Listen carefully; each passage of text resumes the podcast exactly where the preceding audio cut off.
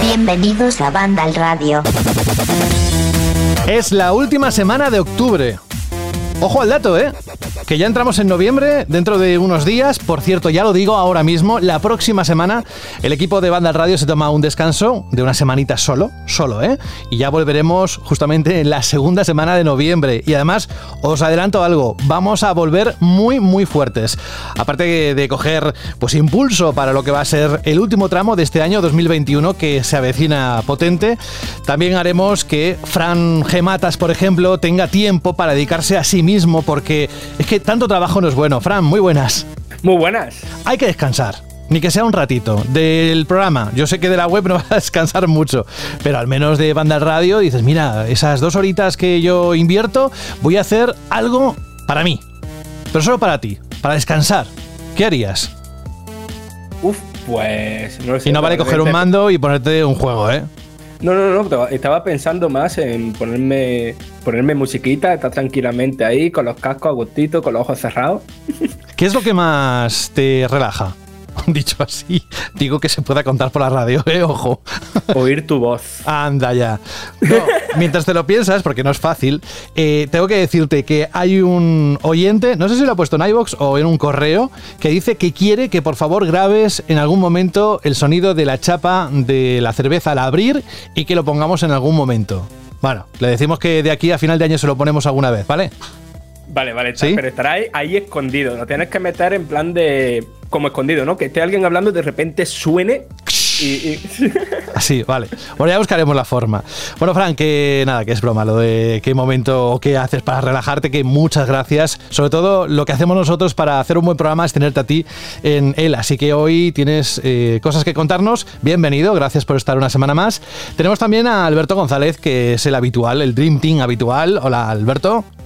Muy buenas, José, ¿qué tal? Están preguntando por aquí, de fondo, no lo oyes, pero yo te lo digo, que cuando se hace otra sección de cine, de series, y digo, hombre, espérate que todavía no ha cumplido un mes.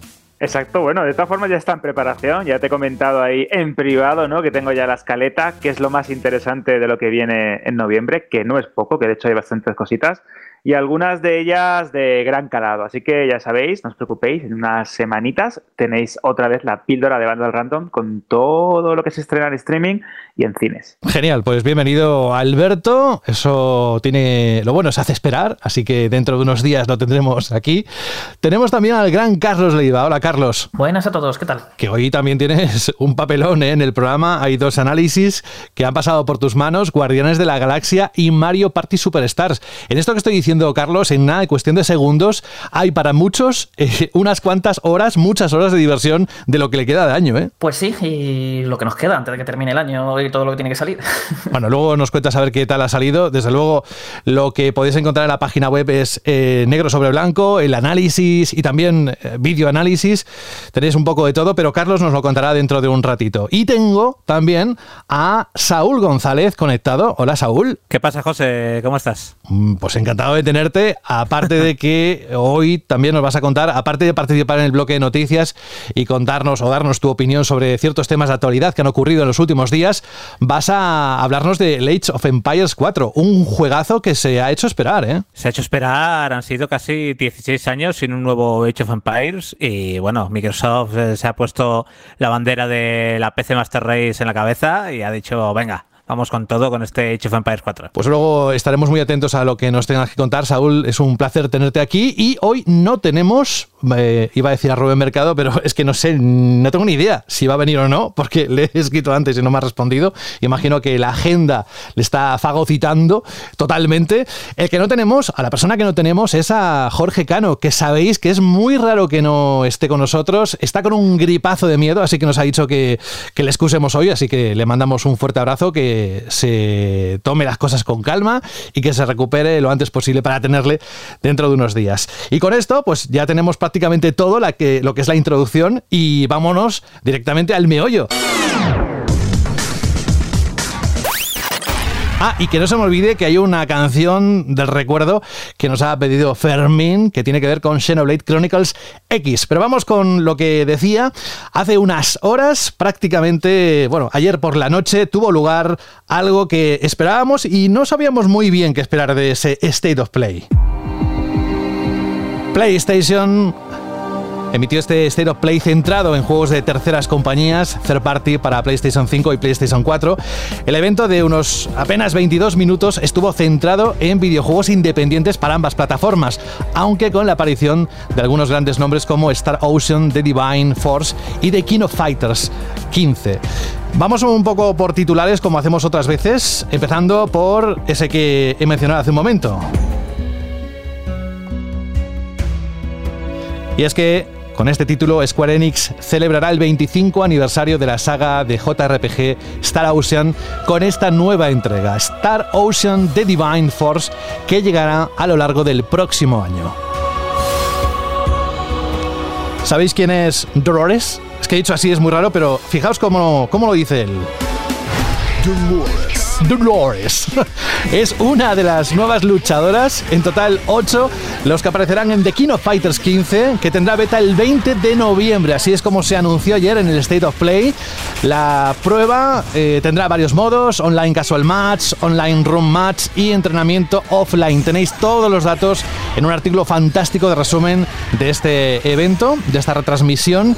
Y además, bueno, luego os contaré otra cosa que seguro que os interesa si queréis inscribiros a una beta cerrada.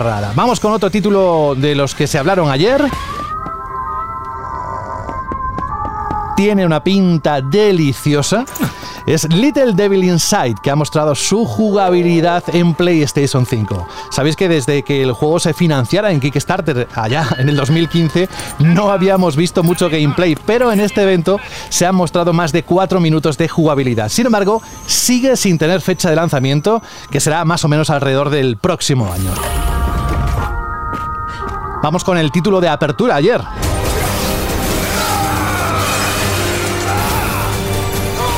Deathverse Let It Die, que llegará en primavera de 2022. Un juego multijugador competitivo con combates cuerpo a cuerpo con una estética muy particular. El título se ambientará, eso sí, en el mismo universo que el Let It Die de Grasshopper Manufacture. Ahora vamos con una canción. De hecho, se trata de una aventura musical para PlayStation 5 y PlayStation 4. Se llama We Are OFK. Una aventura narrativa donde habrá que elegir opciones de diálogo, chatear, ligar y experimentar piezas musicales interactivas. Esta que suena de fondo es una de ellas.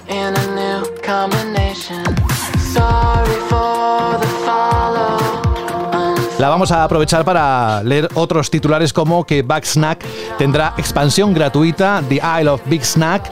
Luego también Five Nights at Freddy Security Breach anuncia su fecha de lanzamiento para el 16 de diciembre en PlayStation 5 y PlayStation 4.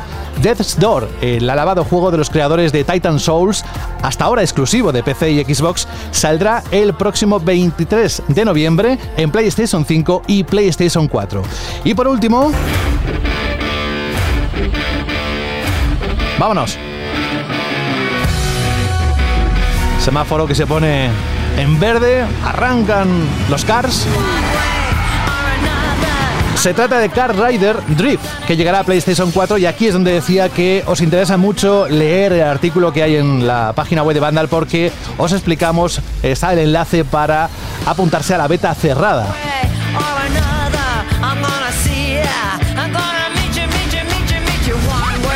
Y así, básicamente resumido, Saúl, es lo que pudimos ver en esos 22 minutos aproximadamente. ¿Cómo te dejó este State of Play? ¿Cómo te dejó el cuerpo? Pues como el tiempo de León, frío. muy bien, pero muy frío. Eh, vamos a ver, eh, lo comentamos ayer en el directo. No esperaba demasiado de este State of Play porque Sony tampoco...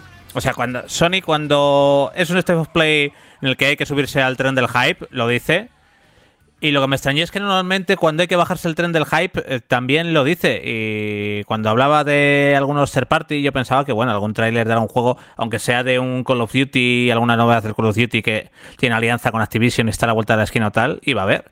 Pero es que este podían haber dicho que era un State of Play de indies y, y ya está. Un State of Play que hay cosas interesantes como Little Devil Inside y, y demás pero yo creo que Sony debería pensarse mejor esta estrategia de comunicación con estos State of Play si no quiere que a la larga o a medio plazo su evento, que en otras ocasiones ha sido muy bueno de ritmo, con muchos anuncios y demás, pues se vea perjudicado por, por State of Play. Parece que Sony no tiene término medio. O hace unos State of Play que son la leche, o haciendo los State of Play que, dejan frío, pues como, como está ahora el clima en mi tierra. Mm, yo antes de empezar el State of Play estaba empezando a estar un poquito malo y durante el State of Play cuando acabó ya estaba griposo del todo.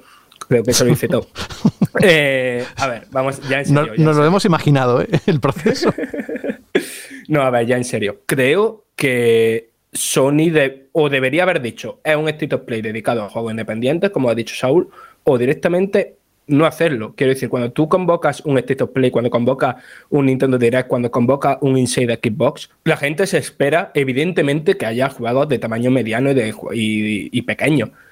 Pero también se espera que haya algún Algo grande, Claro, y sobre todo en este, porque lo último que sabemos de Final Fantasy XVI es que si va a mostrar antes de que acabara 2021, pues muchísima gente, yo incluido, esperaba ver aquí Final Fantasy XVI rodeado de esos títulos más pequeños. ¿Qué pasa? Ah, no, no, no, no, no. Yo precisamente creo, creo, Fran, que si alguien podía no esperar nada de este Stop Play o tener las expectativas muy bajas, somos nosotros, el público general, porque yo veía al de Game Awards al lado y digo, uff, es que hay muchas cosas que seguro que seguro que Sony va a tener grandes anuncios en The Game Awards. Por eso, publicar este State of Play eh, me parece una decisión que no, que no es buena. Eh, que, no es buena porque las grandes bombas las vas a, soltar en el evento más importante que va a haber a final de año en el mundo de los videojuegos, como se ha convertido el, el The Game Awards. Pero esto, el usuario normal de, de videojuegos, nosotros sí, porque, porque ya somos veteranos eh, trabajando de esto. Pero alguien un poco más, eh, ya ni ajeno a, la industria, un seguidor medio de los videojuegos, pues no se para a pensar, bueno, pues en The Game Awards, como está al lado, no vamos a hacer.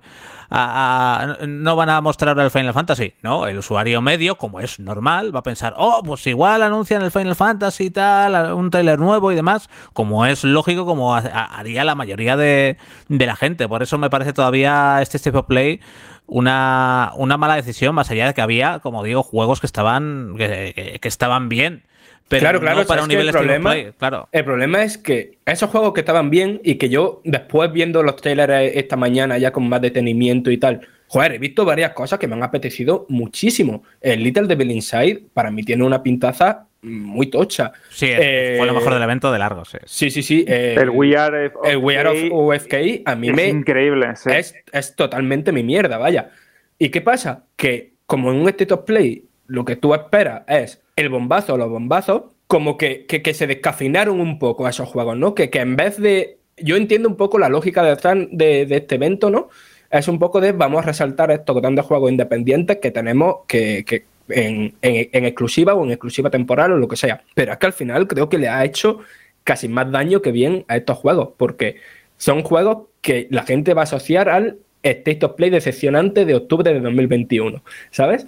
No sé, a ver, que, que también hubo ahí su sorpresilla, ¿no? Yo creo que nadie se esperaba un, un Star Ocean nuevo. Pero un Star Ocean es un juego de. Eh, eh, perdonad los amantes de los JRPG, pero es un juego residual, hombre. Sí, sí, sí, sí, sí, claro. Es la cosa de tamaño medio que te esperan. Con, con, todo, el con, todo, el respeto, pero quiero decir eh, que, la gente espera un, un, bombazo, ¿no? Juegos que igual al fan del género le pueden encantar, pero al usuario medio, pues bueno, sí, un Star Ocean, ok, está bien, pero quiero. La gente, yo creo, y, y yo el primero, y eso que va sin expectativas esperabas una cosita, una, una, una, una pinceladita. Simplemente eso. Sí, sí, sí, totalmente. Es que yo, es que yo estoy con, con Saúl en, en, ese aspecto en el, en el que es, un state of play, en el que si eh, hubiéramos tenido ¿no? un, un par de títulos grandes o incluso medianos de gran calado o algún tráiler de algún juego importante, como habéis mencionado, ¿no? Eh, Final Fantasy XVI, etcétera, pues estaríamos con otro carice y enfrentando ¿no? el debate sobre esta noticia. Pero es cierto que si bien son juegos interesantes, son juegos que enriquecen cualquier tipo de catálogo y que además demuestran una vez más que en el género independiente o en la escena independiente es donde más originalidad hay, donde más calidad se puede encontrar si buscas bien y Sin donde te puedes, exactamente, donde, donde te puedes encontrar propuestas ajenas ¿no? a ciertos vicios de la industria o al mismo tiempo incluso totalmente eh, similares pero con otro tipo o con otro punto de vista. Eh, es verdad que yo personalmente, eh, o la cabeza pensante, ¿no? Eh, como ejecutivo de Sony o como responsable de anuncios o de estrategia comercial, yo no habría hecho este tipo de evento para anunciar o enmarcar o englobar este tipo de juegos. O si lo haces, tienes que dejarlo claro o enfocártelo de una manera distinta. Sony ya lo ha hecho. Este va a ser un evento enfocado a la realidad virtual y a los Correcto, juegos de Play sí. 4, exactamente. Y ya sabes a qué atenerte, ¿no?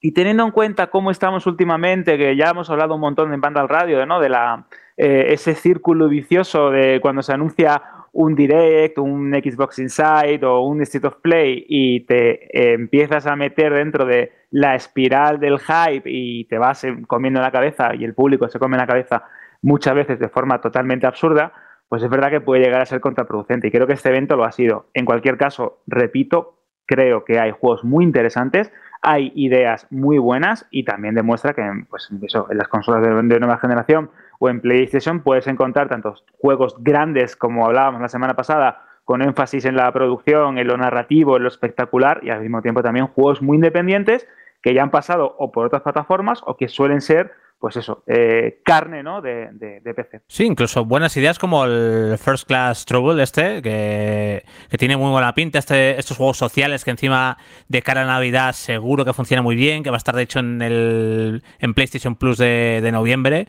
y que a mí me llama la atención, una suerte de Cluedo, de Among Us, que tiene buena pinta. Pero claro, es que es que en este of Play, precisamente, al no haber nada que destaque y ser eh, no brilla o no se le da la importancia que quizás eh, tendría. Sí, desluce, ¿no? Como que no, no brillan tanto.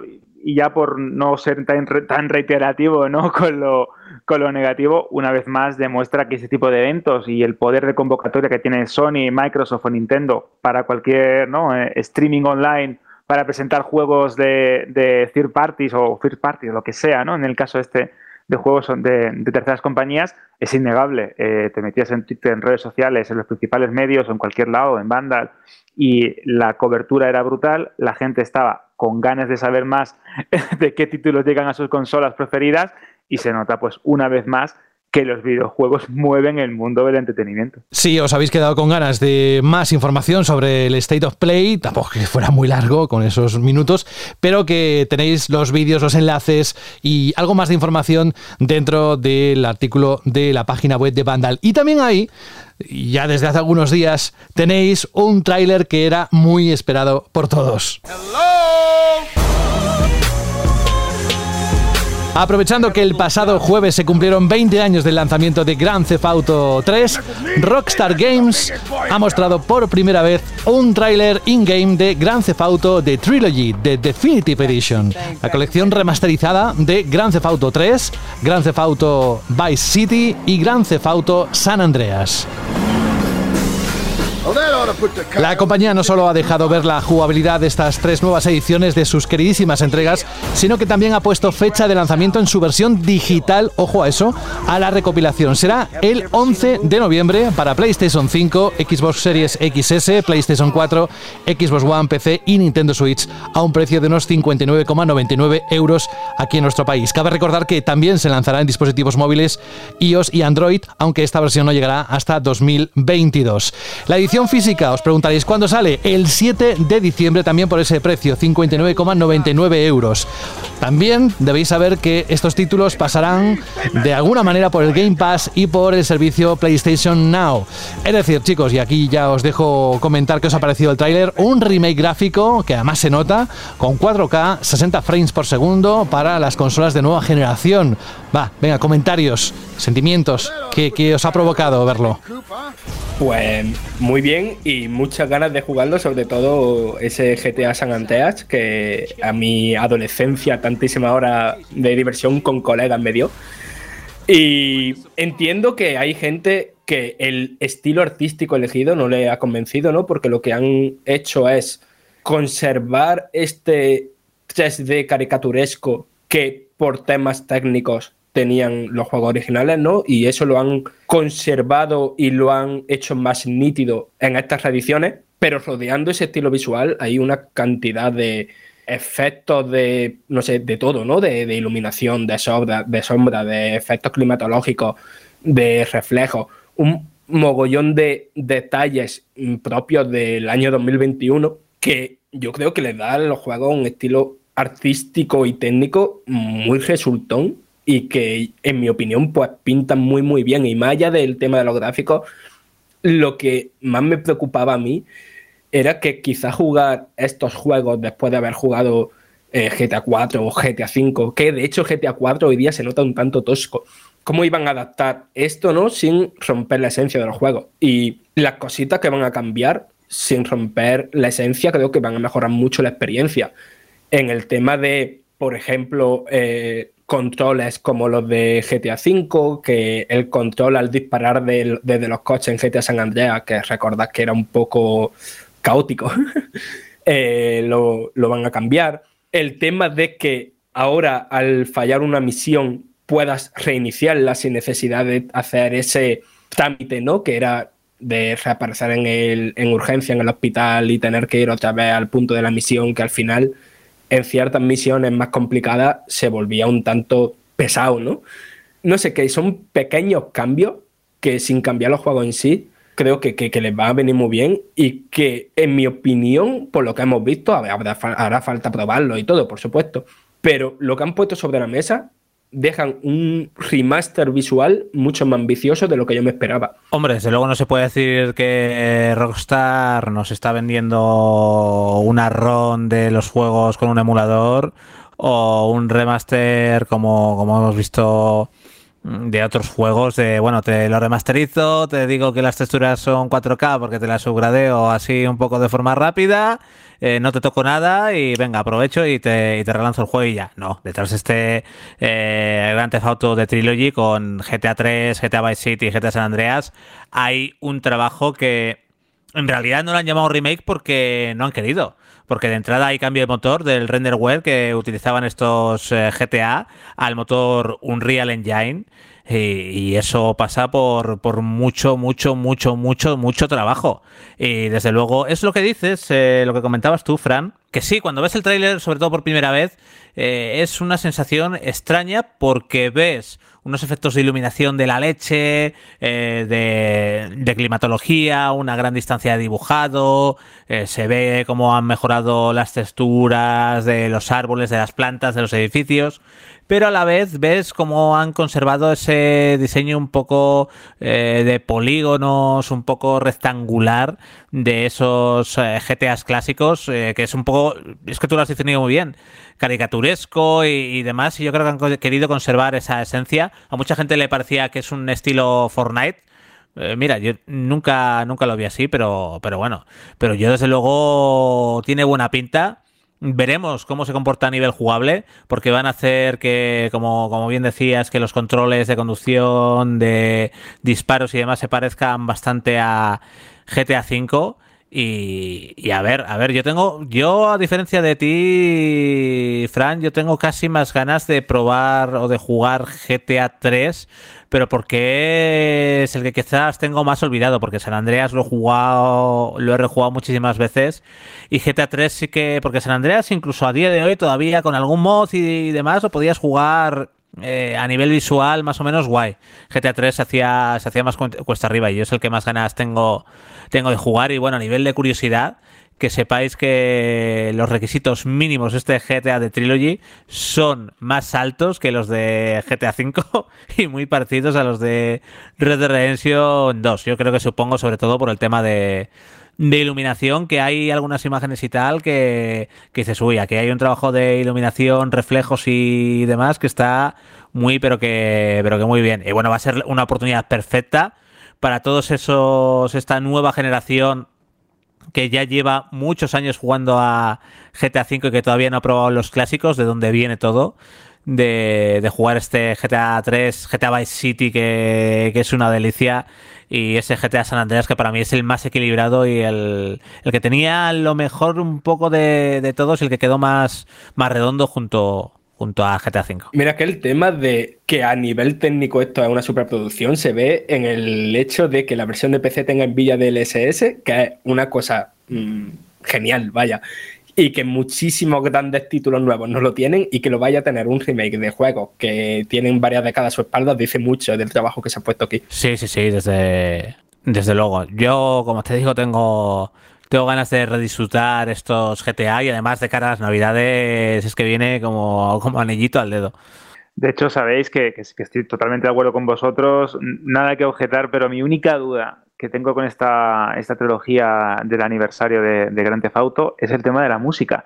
Porque no olvidemos que son tres juegos que tenían sus respectivas bandas sonoras impresionantes y en especialmente pues la de Vice City, que era, pues eso, imaginar, ¿no? Música de los años 80 con Michael Jackson, con sí, Osborne, sí, sí. etcétera, ¿no? Judas Priest, Iron Maiden, XD, XD, XD, ¿no? Es, era acojonante, ¿no? La banda sonora, hablando mal y pronto. Pero claro, ya sabemos cómo funcionan este tipo de, cosas. El tema de las licencias son bastante eh, complicadas y a veces eh, la propia saga Grand Theft Auto ha tenido problemas, han tenido que renegociar, han tenido que cambiar emisoras, se han retirado los juegos de la venta. Vamos a ver cómo lo hacen, porque es verdad que han dicho que sí que va a haber música inolvidable y estoy seguro que gran parte de las selecciones musicales de esas emisoras de radio tan buenas se van a mantener, pero me jugaría la mano que creo que muchos de los temas no clásicos no van a estar completos. Entonces vamos a ver cómo sortea esto un poco Rockstar, porque indudablemente pues es un factor eh, extra ¿no? a un juego que de por sí son buenos, a un mundo abierto que de por sí era increíble y a una saga que es importantísima en el mundo de los videojuegos, pero la banda sonora de cada uno de ellos, en especial pues eso, Vice City y San Andreas, formaban parte de la identidad de esa historia, de la identidad de ese mundo que nos quería al que nos quería transportar Rockstar. Vamos a ver cómo lo hacen y cómo lidian con ello. Sí, eh, y bueno, también depende de un poco de la ambición de las propietarias de las licencias de, de esas canciones o de las discográficas o de, o de quien o quien tenga la licencia de los máster, que, que, no vamos a meternos a hablar aquí de, eso, que, que, yo sé que el tema lo, lo, controlas, pero si fueran un poco inteligentes, es decir, oye, déjame volver a usar esto, ¿tú quieres aparecer en la próxima banda sonora del GTA 6 cuando llegue que GTA 5 ha vendido no sé cuántas millones de copias y que tus artistas sean conocidos? Pues déjame usar esto al precio X, ya está. Pero, sí. pero bueno, claro, También. para eso hay que tener un poco de visión de negocio que, que la industria musical a veces, los grandes sellos sobre todo, está un poquito, sí, está un poquito desfasado, el, sí. el, miedo, el, el, miedo que me da a mí es que ya en las reediciones de PS2, en las versiones Classic, y en algunas adaptaciones también de, de teléfonos móviles, tablets, etcétera, de las re múltiples reediciones que han tenido estos juegos en diferentes plataformas. Ya había algunos temas que estaban eliminados, otros que se, se, como se sustituían por otros, emisoras que estaban pues, capadas o faltas de, de, variedad musical y me huelo que van a heredar posiblemente muchos de, estas, de estos recortes o de estas adaptaciones. Vamos a ver. De todas formas, indudablemente el juego sigue siendo igual de bueno, la calidad habla por sí sola, pero bueno, a mí me gustaba mucho y muchas veces lo hacía coger un coche, una moto, cualquier vehículo y darme vueltas por la ciudad con la música de fondo y alucinar con lo que se logró en ese momento y que ahora, indudablemente, tengo muchísimas ganas también de, de rememorar. Yo, mira, no quiero ser vinagre, ya sabes que yo soy más bien de lo contrario con cualquier cosa. Vinagre. Pero, pero con el tema de la música estuvimos Jorge y yo haciendo un avance de, de esta trilogía, ¿no? Recopilando toda la información que había y preguntamos a Rockstar España sobre sobre el tema de la banda sonora. Y es que directamente nos dijeron que no tenían información, ¿sabes? O sea, no, no, me huele bien, ¿no? O sea, si no te confirman al preguntar que va a estar toda la banda sonora de los originales, mmm, no sé, veremos ver. Oye, y que me ha surgido la duda, que ¿cuál es lo contrario de vinagre? ¿Ir de optimista por la vida o, o cómo? ¿Que ves el vaso medio lleno? ¿Cómo lo el vaso lo veo siempre medio lleno, José. Eso es verdad. Bueno, ¿alguna eh, opinión más? No, que simplemente que Fran cuando tiene el vaso medio lleno de cerveza ya está abriéndose otra, no, nada más. Estamos dando una imagen del pobre. Pero, eh, vamos con más trailers. Lo que pasa es que este juego, el, el, que estamos hablando ahora, llegará justamente dentro de unos días, cuando regresemos nosotros, en la segunda semana de noviembre, ya se pondrá a la venta esta trilogía, pero tendremos que esperar un poquito más, aunque lo tenemos grabado a fuego, el 8 de diciembre, la salida de este exclusivo para Xbox.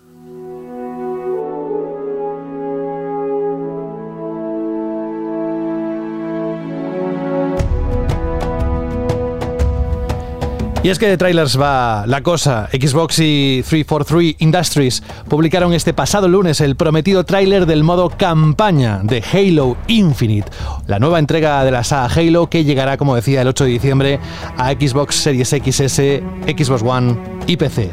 A poco más de un mes de su lanzamiento, el jefe maestro se ha dejado ver en profundidad con un vídeo en el que no solo se han dado más detalles de la trama detrás de este título, sino que también ha desvelado detalles de su jugabilidad. La historia de Halo Infinite continuará justo después de los hechos de Halo 5 y se centrará en resolver una duda fundamental. ¿Qué ha ocurrido con Cortana? En esta ocasión estaremos acompañados por The Weapon, que no es mi arma, ¿eh? que esto no es la traducción, no, no, iba aquí, es de Weapon, una nueva inteligencia artificial que además de ayudarnos a resolver este misterio, también nos echará un cable durante la partida. Además de nueva, nueva información del modo campaña, este tráiler del Halo Infinite ha servido para demostrar cómo ha evolucionado el juego desde julio del año pasado, donde hubo mucha polémica, que fue la última vez que vimos un tráiler en esta modalidad. ¿Se puede, y esta es la pregunta que os hago, ¿se puede hablar de un notable trabajo de mejora gráfica? ¿Cómo habéis encontrado este tráiler? A ver, evidentemente ha habido una mejora visual, ¿no? O sea, creo que no es ningún hemos visto cosas más punteras, ¿no? En, esta, desde que empezó la generación, que te Halo Infinite, pero creo que ha quedado visualmente muy pintón y con cierta personalidad visual, ¿no? Que, que recuerda a, a, este toque especial, ¿no? O sea, un poco de, juguete, no lo digo en un sentido peyorativo, sino este toque un poco así plasticoso, ¿no? Que tenían los, los primeros Halo, ¿no? Incluso Halo 3, con todo, ¿no? Con el diseño de personajes, con las armas y tal, ¿no? Y que aquí lo, conserva. Y yo creo que visualmente ha quedado algo bastante, bastante pintón. Yo del trailer, ya hablando de, de, lo importante, ¿no? Lo que, lo que al menos a mí lo que me parece más importante, que es el tema de, de lo jugable, ¿no? De una vez te pones los mandos, he visto cosas que me han gustado muchísimo a nivel de, de jugabilidad emergente, ¿no? De todas las dinámicas que se dan a la hora de, no sé, de asaltar campamentos y de todas las posibilidades que tienes con el tema de coger armas al vuelo, de, de, no sé, de que al lanzar una granada no se produzca como una espiral de consecuencias, ¿no? A la que te tienes que ir adaptando. O sea, como que he visto muchas cositas de jugabilidad emergente guay, pero a la vez eh, todo el tema de los puntos de habilidad para mejorar al jefe maestro me sobran bastante en un Halo. Después habrá que, poner, que ponerse a jugarlo y verlo. Pero creo que no hacía falta otro shooter más con elementos RPG.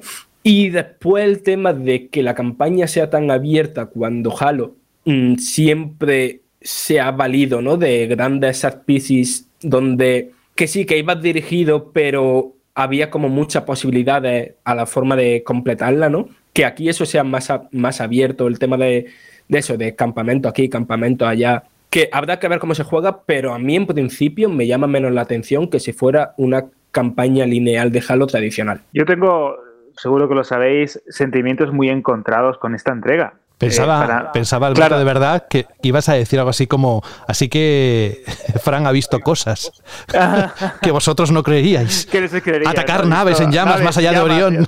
Digo, si va después, Alberto le va a decir algo. no, no, no, no, no, es que estaba pensando en, en, en el propio juego y, y, en todo ese torrente de sentimientos que tengo con, con, él. Porque es verdad que, y lo sabéis, para mí es una saga muy especial, una de mis sagas preferidas, me encanta el universo de Halo me encanta todo lo que le rodea. Novelas, eh, cómics, eh, spin-off, eh, indudablemente videojuegos y siempre he sido muy aficionado a esa historia ¿no? con, ecos de ciencia ficción de, tan gigantesca propia de los años 70, de Mundo Anillo, de, Tropas del Espacio, etcétera, etcétera. Pero claro, cuando se anuncia Halo Infinite y te prometen que va a ser como una especie de regreso a esas raíces de, del primer título de la, de, la licencia, eh, a nivel jugable, a nivel artístico, y de hecho esto lo vimos en, en las primeras versiones y los primeros trailers, imágenes promocionales y eh, material ¿no? que se fue distribuyendo el juego, era un título que literalmente adaptaba aquello que veíamos en el primer juego, en el juego de la primera Xbox, el que lo cambió todo en los shooters de consola, llevándolo a la nueva generación, con nuevos gráficos, con nuevas ambiciones artísticas y con obviamente mejoras jugables. Pero con el paso de los meses eh, vimos más allá de la debacle del, del 2020 con aquel tráiler pues que no cumplió ninguna de las expectativas y demostró que todas las esperanzas que estaban puestas en esta entrega pues eran un poco vanas y un poco que se desvanecieron rápidamente al verlo en funcionamiento, al menos en la campaña.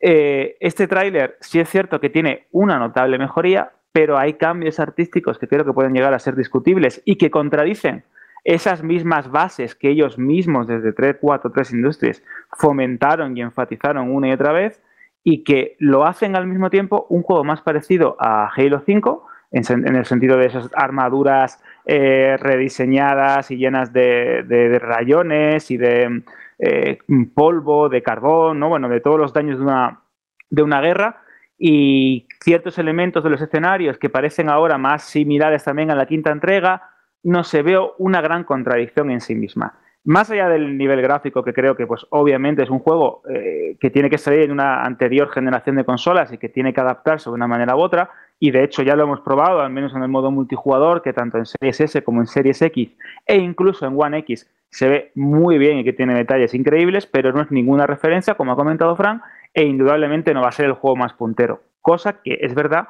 que Halo o Halo, como lo queramos llamar, en sus anteriores secuelas, pues nunca lo ha sido. Es verdad que eran juegos muy, pintones, muy bonitos, con un estilo artístico que te puede gustar o no, y de hecho Saúl lo odia, no, le, no le gusta especialmente. no, no. No le gusta especialmente, pero eso ya es discutible, ¿no? Lo que no me parece del todo interesante y que de hecho me dio bastantes escalofríos en, cuando vi el tráiler, es eh, el añadido de ciertas mecánicas que creo que lo asemejan más a un Doom Eternal o a un juego más eh, habitual, sin que suene esto demasiado despectivo, que a lo que tiene que ser un Halo.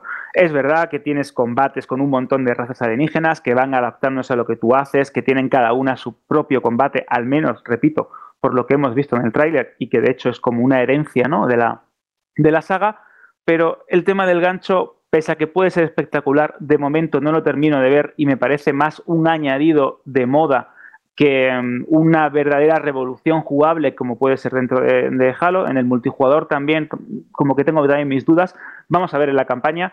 Y esto de añadir campamentos, esto de añadir misiones, esto de añadir un mapa con iconos que me recuerdan más a un Far Cry, a un juego de Ubisoft o a un título que hemos visto mil veces, incluso a un Borderlands, porque tiene menús con, los vehículos que son muy similares, no sé cómo va a encajar dentro de una estructura, como bien ha comentado Fran, tan, tan a prueba de balas como la de la saga. Eh, si le sumamos también que hay mm, ciertos detalles en el propio tráiler de la campaña que no me terminaban de gustar, como esa frase un poco grandilocuente, bienvenidos a una nueva etapa de, Halo, ¿no? A a una reinvención. Bueno, sabemos que este va a ser un juego que se va a ir desarrollando a lo largo de los años, que va a tener mecánicas sistémicas, que va a añadir pues grandes capítulos o grandes expansiones para aumentar ¿no? la narrativa o la escala de la campaña. A mí eso personalmente ya me da un poco de escalofrío porque los juegos como servicio, entre comillas, no creo que un Halo Infinite sea un juego como servicio 100%, pero sí tiene varias ramas o varias características que se lo asemejan, a mí me aterra un poco. No sé si porque seré un jugador más tradicional o porque tengo idealizada la saga de tal manera que soy más reacio a los cambios y los cambios pues muchas veces pues, te cuesta ¿no? salir de tu zona de confort. Así que creo que mm, más allá de lo que nos pueda contar a nivel argumental, que creo va a ser muy interesante, ¿no? con el tema de la rebelión de Cortana, las inteligencias artificiales, cómo la humanidad pues está en jaque con los desterrados por un lado y con, con, las no sé. Lo veo complicado a ver cómo resuelven todo este batiburrillo de ideas que se inició en la trilogía del reclamador con Halo 4 y Halo 5. Vamos a ver cómo concluyen, pero repito, me parece mm, un juego de contrastes. Hay cosas que me gustan, cosas que no y cosas que me hacen dudar un poco de si verdaderamente va a estar a la altura de lo que yo esperaba o de lo que creo que muchos fans de, déjalo, pueden esperar. En cualquier caso, el 8 de diciembre voy a estar el primero para darle mucha caña porque tengo mucho cariño al jefe maestro y mucho cariño a, sus aventuras. Imagínate jugar ese juego con el mando especial 20 aniversario de Xbox. ¿eh? Bueno, eh, José, oh. es que yo voy a jugar con, el casco puesto, eso te lo, seguro. Hombre, si subes la visera para que puedas por lo menos ver lo que hay en la pantalla bien, tú mismo. Vale, pues oye, que gracias. No sé si ya queda alguna opinión, pero este es eh, todo el bloque de noticias que teníamos para hoy. Los exponentes de la actualidad del mundo de los videojuegos concentrados en, unos cuantos minutos al principio de cada edición de Banda Radio.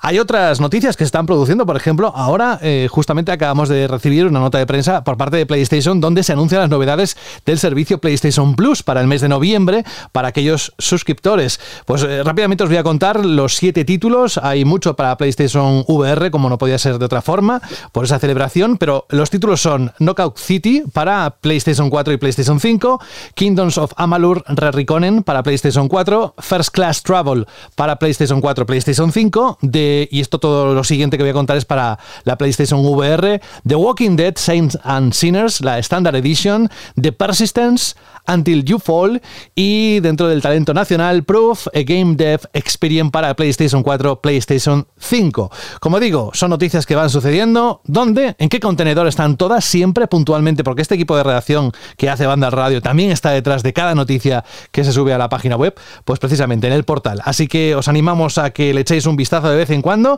Nosotros seguimos con la escaleta del programa hoy, el número 10 de la novena temporada, y vamos a uno de los platos fuertes, los que, de los que me gustan a mí, vaya, eh, análisis de juegos potentes. Banda al radio.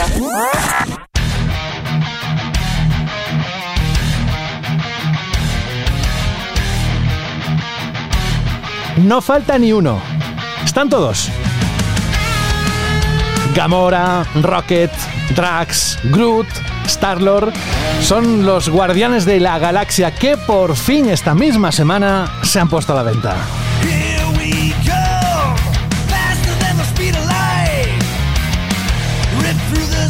Esto que escucháis, a pesar de que lo dijimos ya hace unos programas cuando vino Fran para contarnos las impresiones del juego, ahora tenemos a Carlos para que nos cuente el análisis que ya está publicado en la página web. Esto pertenece al grupo Space Riders with No Names.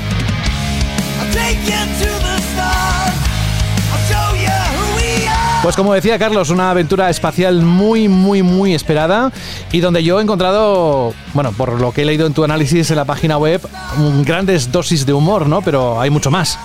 Pues a ver, eh, la verdad es que es una aventura que, que creo que va a sorprender a mucha gente. Bueno, de hecho creo que ya está sorprendiendo a mucha gente.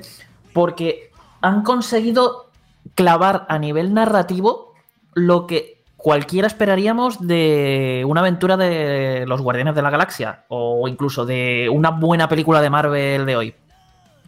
Y esto es importante porque casi todo el esfuerzo, o sea, la mayor, o sea, el, el equipo de desarrollo Eidos Montreal ha hecho muchísimo esfuerzo en este juego, pero sobre todo lo ha invertido casi todo en la narrativa, en captar a los personajes, en que los diálogos tengan chispa, en que tú te sientas que estás ahí, que eres Star Lord, eres el autoproclamado líder de, de este, de este grupo de, de, de, bueno, vamos a llamarlos héroes un poco torpones, y que te estás todo el rato relacionando con ellos, que estás interactuando, que estás desarrollando una amistad con ellos, que estás intentando mantenerlos juntos cuando surgen disputas internas, que intentáis llegar a los mejores planes posibles. Es como que tú estás ahí, no son simples NPCs que eh, van andando, van haciendo sus cosas. Y, ya está, que están ahí. No, no, no, lo sientes como que son pues parte de una familia, que son tus amigos, que son tus compañeros de, de armas. Y esto es lo que hace que este juego, para mí, me lo haya pasado también. Porque es que los han captado que no os hacéis una idea de bien, la esencia de todos los personajes. Además, de hecho, me gusta mucho más cómo los han representado aquí que en las películas, pero mucho más, porque se pillan más de lo que es la esencia que tenían en los cómics y no son tan caricatura, no son tan caricaturescos. es- o sea, los no hay personajes como por ejemplo Drax, que en las películas es prácticamente un recurso cómico. Aquí no, aquí es, ves que tiene ese toque estra- estratega, táctico que tenía en los cómics, pero también una profundidad que reflexiona sobre muchas cosas.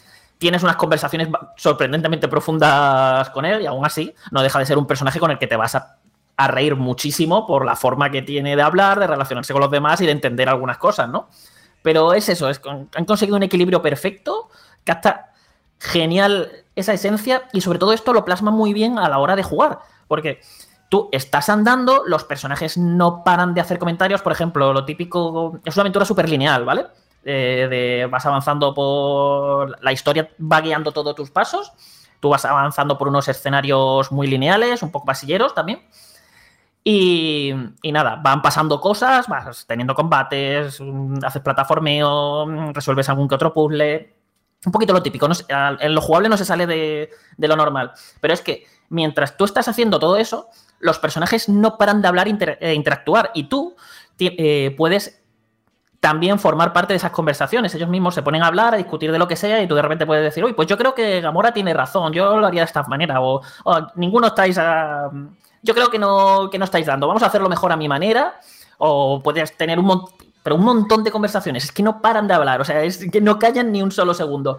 Y siempre están pasando cosas, comentan todo lo que ven. Por ejemplo, si, si te sales un poquito del camino principal, y dices, oye, me voy a poner a, ex- a explorar a ver si encuentro algún coleccionable, algún traje oculto, recursos para, para, mejo- para desbloquear habilidades. Te pones a. Pues, eh, claro, los personajes, por lógica, dicen, a ver, tenemos que ir por aquí, que es, por aquí es por lo que tenemos que hacer, y de repente te pones a dar vueltas por ahí, y te dicen, ¿qué, qué estás haciendo? ¿Por qué estás dando vueltas?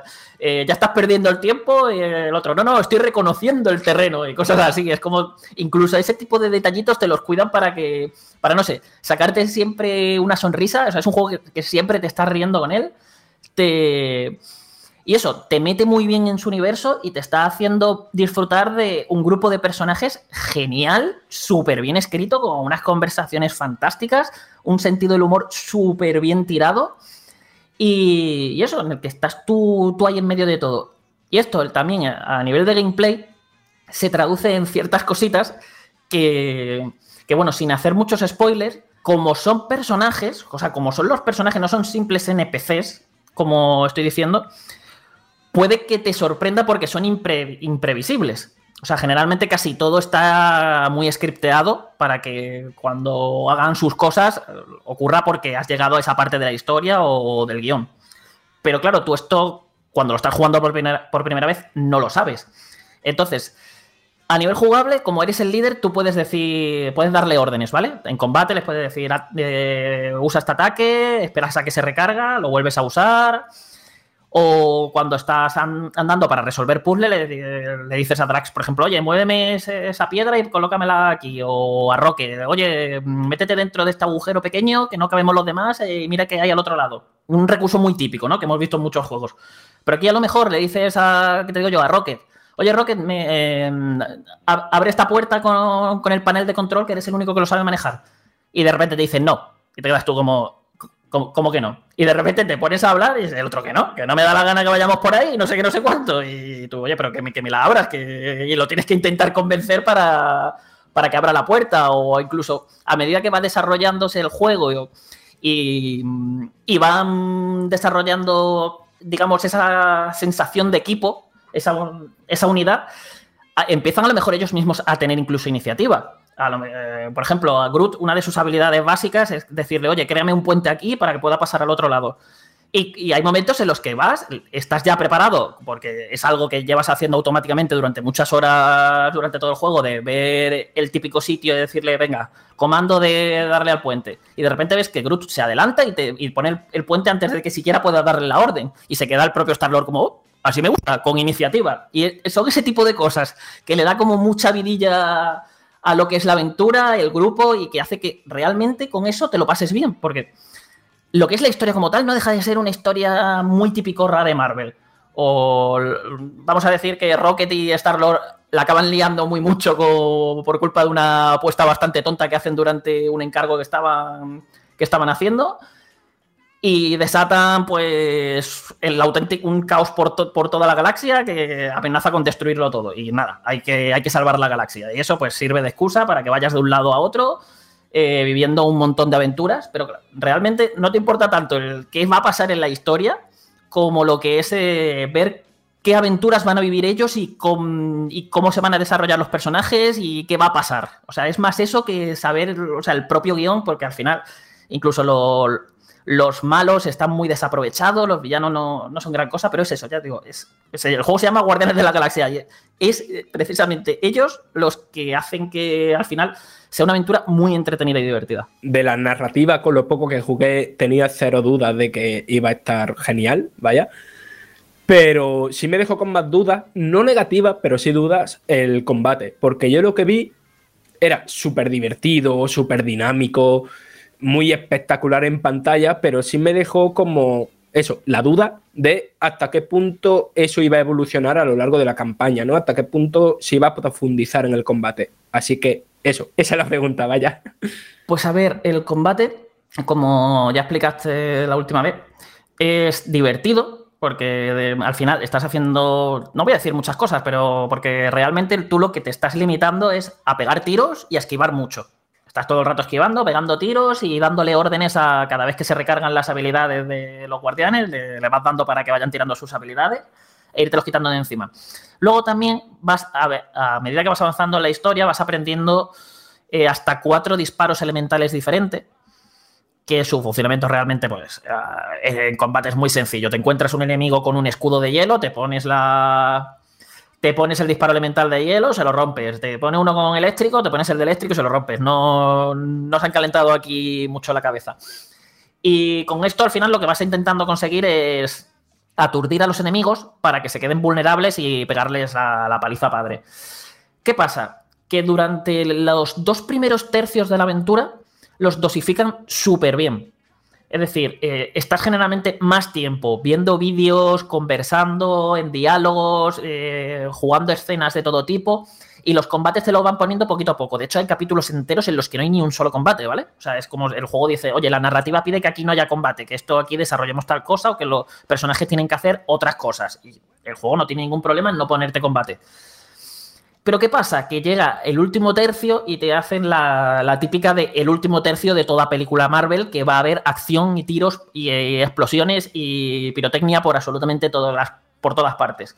Y ahí es cuando el combate pasa de ser algo divertido porque te lo estás dosificando y eh, es algo especial, un poquito especial cuando te, te toca combatir o enfrentarte, te, te ayuda a romper esa monotonía y pasa a combate, combate, combate, combate, combate, combate, combate, pero de forma muy exagerada, que para mi gusto el sistema de combate, a pesar de ser divertido, no es tan bueno como para aguantar esa tralla tan gigantesca de combates que te meten al final, porque además es que te empiezan a repetir un montón de enemigos, acabas de matar sectarios y otras muchas más cosas que no voy a decir para evitar spoilers, pero vamos, es que otra vez estos enemigos y otra vez esta combinación de enemigos. Y es un poco como, no sé, da- da- dando la sensación de que estaban. La parte final te la intentan alargar todo lo que puedan para que el juego dure un poquito más. Y es un poco también lo que te da un poquito más de bajona, ¿no? Dentro de lo que es el juego, porque está todo tan, bien construido, tan bien narrado, que, y, y al mismo tiempo toda la primera parte está tan bien dosificada sus diferentes elementos para que nunca se haga pesado y siempre te lo estés pasando bien, que, de- eh, que ya te digo, este, el tercio final para mí pega, pega una bajona, pero por eso, porque abusa tantísimo de los combates y los combates no son tan buenos, o sea, no- el sistema de combate no es tan bueno como para aguantar algo así. Yo te quería preguntar, eh, Carlos, por una cosa que me parece bastante importante, ¿no? teniendo en cuenta eh, que estamos hablando de una, de una saga de Marvel, de una licencia muy importante, y es el tema de la fidelidad de los cómics y de los guiños que pueda haber ¿no? A lo largo de, de- la aventura, teniendo en cuenta que es una eh, aventura que está bastante enfocada en la narrativa y que no es la típica aventura de mundo abierto, etcétera. eh, ¿Cómo están dosificados estos guiños? que dinos algún tipo de coleccionable, háblanos un poquito más de la banda sonora, que es muy importante en Guardianes de la Galaxia. Pues a ver, a nivel de guiños es una auténtica pasada, Alberto. Tú vas a flipar. Hay, o sea, os diría en qué serie de cómics se basa, porque todo esto es un nuevo universo, ¿vale? Para quienes no lo sepáis, es un universo completamente nuevo que han creado para el juego. Ni tiene que ver nada con a lo mejor el juego de Avengers, es un universo diferente, ni con las películas, ni con los cómics, ni con nada. Y luego, pues si habéis leído esos cómics, a medida que vayáis avanzando en la historia, eh, os podéis hacer auto-spoilers de muchas cosas que van a pasar, porque se nota ahí que, aunque han, han hecho una adaptación bastante libre, eh, sigue ciertas pautas que, que, vamos, os van a poner los pelos de punta a los fans de Marvel, porque eh, el juego es que es fanservice puro y duro, tiene detallitos por absolutamente todas partes. Ya no estoy hablando solamente de estar hablando con los personajes, los comentarios que suelten o alguna situación concreta. No, te estoy hablando de que te puedes parar a lo mejor en la Milano a dar vueltas y a fijarte simplemente en lo que tienen los personajes en sus habitaciones, cómo las tienen decoradas eh, o qué cosas hay por ahí sueltas. Y encuentras, pero guiños, detalles, algunos mm, que solamente van a saber los más, más, más, más fans de Marvel. O luego también jugando al propio juego, ya, os digo, en cualquier momento. Es que jugadlo con calma. Es un juego que, por favor, jugadlo con calma, fijándoos muy bien en los escenarios, deleitándoos, porque vais a encontrar tal cantidad de detalles y referencias que vais a notar el trabajo y mimo que se ha puesto. Y ya no solo a Marvel, sino la propia a la propia cultura de los 80, que como sabéis también es muy importante en Guardianes de la Galaxia. Y como bien dices, Alberto, la música es una auténtica pasada. Pero a niveles demenciales, la selección de canciones licenciadas que tiene el juego de los años 80 es absolutamente de locos. O sea, es de- probablemente, del- te diría lo mejor del juego casi, pues de, de la bestialidad que es, sin desmerecer el resto del juego, claro. Y, y luego lo que es la propia banda sonora que se ha compuesto para el juego, pues es muy rollo película Marvel. Unas melodías que así como épicas y muy chulas, pero, pero eso, a nivel de licencias. O sea, creo, creo que lo montaste, ¿no, Fran? Eh, que han creado un propio grupo de música ficticio con un disco entero de, de música y te lo han metido ahí para que tú lo puedas escuchar, además con que en una, en una de las escenas puedes comprobar el- los cassettes, la- los libretos estos que traían para, para poder ver las canciones, los lyrics y tal, hasta eso te lo puedes comprobar dentro del juego.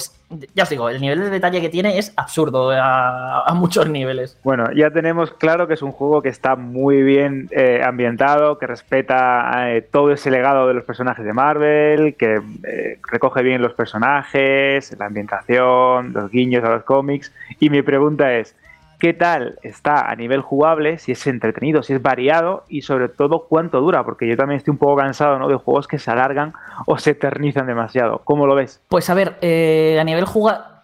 Ya os he dicho al principio que lo, lo más importante de este juego es casi la narrativa y los propios personajes y cómo están escritos, los diálogos y demás. Luego, a nivel jugable, es una aventura muy tradicional, muy entretenida. Es muy entretenida porque siempre está ahí variada. Eh, en un momento estás haciendo puzzles, en los otros estás dialogando, en el otro estás con unas situaciones, algunas bastante locas, en otras estás huyendo mientras todo se explota, mientras todo explota, otro momento te ponen a plataformear. Pasa que nada de esto lo hace de forma realmente brillante, ¿vale? Es como los puzzles son súper básicos, no están demasiado inspirados para mi gusto. Eh, vamos, mm, que lo que va- llegas a ellos, los ves y dices, en serio, esto podríais haber sido un poquito más originales o yo qué sé. Y el plataformeo lo mismo, no tiene ninguna ciencia ni chicha alguna. Ya digo, a nivel jugable no, no destaca, pero en ninguno de sus elementos. O sea, no hay nada que haga de que digas tú, ¡buah! Esto lo hace de, de forma sobresaliente. Eh, todo, digamos, la parte esto lo hace de forma sobresaliente lo tenemos en las cosas que ya he dicho: la narrativa, la música, la atención al detalle. Y ahí pues se queda, yo creo que es un poquito como la parte más floja, ¿no? Que es como, joder, si esto me lo hubieseis cuidado y hubieseis hecho algo realmente potente con todo lo que es el desarrollo de la aventura, porque ni siquiera ex- los escenarios te dejan un margen así muy loco como para explorar, sino que al final es, vas un poco con el piloto automático de, aquí tengo que hacer un puente, Groot, haz un puente, aquí tengo que hacer no sé qué. Y al final, si no fuera por lo que, lo que te digo, de que estás tú ahí en medio y los personajes son imprevisibles y no paran de comentar y hacer, y hacer cosas, eh, se quedaría el desarrollo un poco, un poco soso. Y luego, eh, que con todo esto no quiero decir que el juego os vaya a aburrir ni nada. Ya digo, el juego es muy entretenido, está muy bien montado para que os lo paséis bien, pero solo eso, que no os esperéis ni el sistema de combate del siglo, ni unos puzzles que os vuelen la cabeza, ni, ni nada así. Eso sí, además hay algunos momentos, incluso un par de ellos en el juego, donde vais eh, a tener que pilotar la Milano con unas fases de, de naves, que pues lo mismo, eh, muy básicas, muy normaluchas, pero oye, es un elemento más que te ayuda a darle más variedad ¿no? al desarrollo, que al final es un poquito lo, lo que se busca. Y luego, eh, la duración, pues depende mucho, eh, porque eh, ya digo, es un juego que puedes ir, o sea, que es muy lineal, está todo muy marcado, y aún así la duración va a variar mucho, mucho de un jugador a otro. Porque depende de lo que te quieras parar. Puedes llegar a la Milano, una parte de la que estés en la Milano, y te puedes poner a, hablar con los personajes, a interactuar, a dar vueltas, a preguntarles por cosas, a fijarte en los nuevos detalles que van, a, que van añadiendo a medida que la historia va avanzando. Y ahí a lo mejor te puedes tirar pues 20, 30 minutos perfectamente. Pero claro, también tienes la opción de, oye, me acaban de poner aquí, eh, ¿qué tengo que hacer ahora? Habla con tal personaje y vas a la siguiente misión. Hablas y de repente esos 20-30 minutos que te podrías haber tirado ahí dando vueltas y recreándote, se te, vamos, te, te du- te duran dos. Entonces es un poco complicado de, de decir. Además, ya te digo que hay un capítulo concreto que o lo haces en cinco minutos o te puedes tirar más de una hora dando vueltas, que es lo que un poquito lo que me pasó a mí. Así que yo te diría que entre 12 y 15 horas si vas ligerito, si vas corriendo más o menos. Y para mucha gente es posible que le llegue a las 20. ¿eh? Ya, ya digo, hay partes un poquito de relleno y alargadas, pero al final todo va a depender mucho de- del ritmo con el que juguéis y puede variar mucho. Ya digo, si vais muy, muy, muy, muy, corriendo, muy a saco, muy voy a piñón, esas do- entre 12 y 15. Y si no, echarle. Y si pretendéis tomármelo con más calma, explorar, eh, quedaros escuchando todas las conversaciones, ojo a esto, porque este es el típico juego en el que las conversaciones, eh, la duración de las mismas, no está demasiado bien medida. Entonces, es lo típico que te pones a andar, tú estás siguiendo ahí tu camino, tal, tal y cual, y mientras los personajes hablan o tú te has metido en una conversación respondiendo, y se corta porque has llegado a una parte en la que tiene que saltar otra conversación. Y eso pasa muchísimo. Así que muchas veces es como, uy, se han puesto a hablar de tal cosa, me voy a quedar quieto esperando a ver que terminen de hablar. Por eso digo que la duración puede, puede variar mucho dependiendo de cómo os lo toméis. Ya os digo, si lo vais a tomar con calma, entre 15 y 20.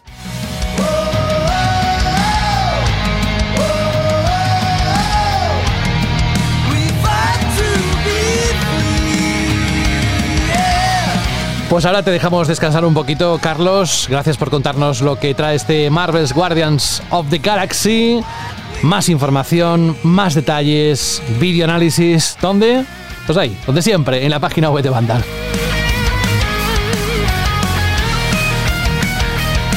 Y nos vamos con un juego de corte totalmente distinto, ¿verdad, Saúl? Uno de esos Sí, sí. clásicos de toda la vida que a la gente que le gusta la estrategia, desde luego tiene un motivo para este 2021 marcar en rojo o fosforito como quieras el día que salió a la venta, ese, este 28. Hoy eh, ha salido a la venta Age of Empires 4.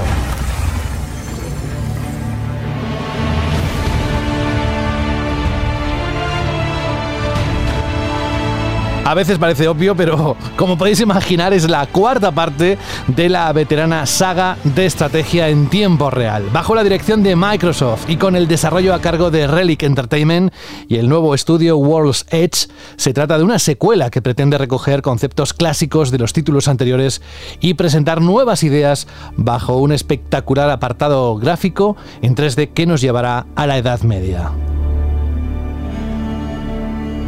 Según Saúl, es una propuesta jugable dentro de un título más que notable, ¿verdad? Es un muy, muy buen juego de estrategia este Age of Empires 4, José. Es un título de estrategia que además eh, yo como seguidor de Relic Entertainment, que me parece que ha sacado algunos de los mejores juegos de estrategia de, de los últimos años. Relic que se estrenó muy bien ya en su vida como desarrolladora con ese emblemático Homeworld. Y, y que bueno, nos ha dado juegos como Company of Heroes, como Warhammer 40.000, Dawn of War, que, es otra saga increíble. Y bueno, junto a World's Edge, que han sido los encargados de hacer estas ediciones definitivas, con las que se ha ido un poco calentando el terreno de Age of Empires 4, las ediciones de- definitivas del primero, segundo y el tercero pues nos ha llegado un juego que yo he disfrutado mucho, que renueva la fórmula jugable, añade ciertas cositas que son bastante interesantes, pero que sin embargo también eh, quizás no innova tanto como, como se espera, puede que por el miedo a que si fuera demasiado rompedora con los clásicos, quizás generara rechazo en la comunidad más fiel, algo que le pasó un poquito a ese Age of Empires 3 y durante todo el juego me ha dado la sensación de que quizás eh, Relic Entertainment, eh, a pesar de que hay un juego notable detrás, que vamos, le da un 8 y medio y es un juegazo,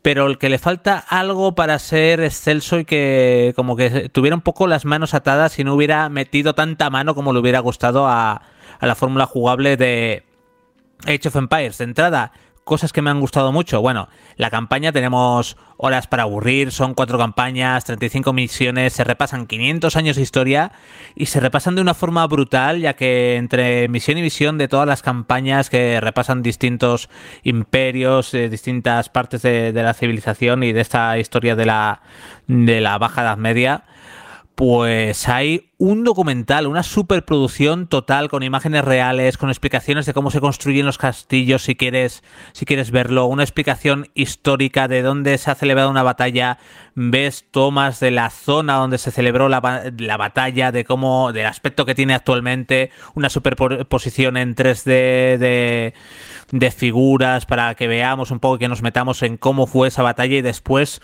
tú coges, la planteas y la juegas por ti mismo y es, es genial. En las campañas lo único que tengo que ponerle en contra es que se abusa mucho de los asedios, eh, sobre todo en las dos primeras campañas y sobre todo en la primera.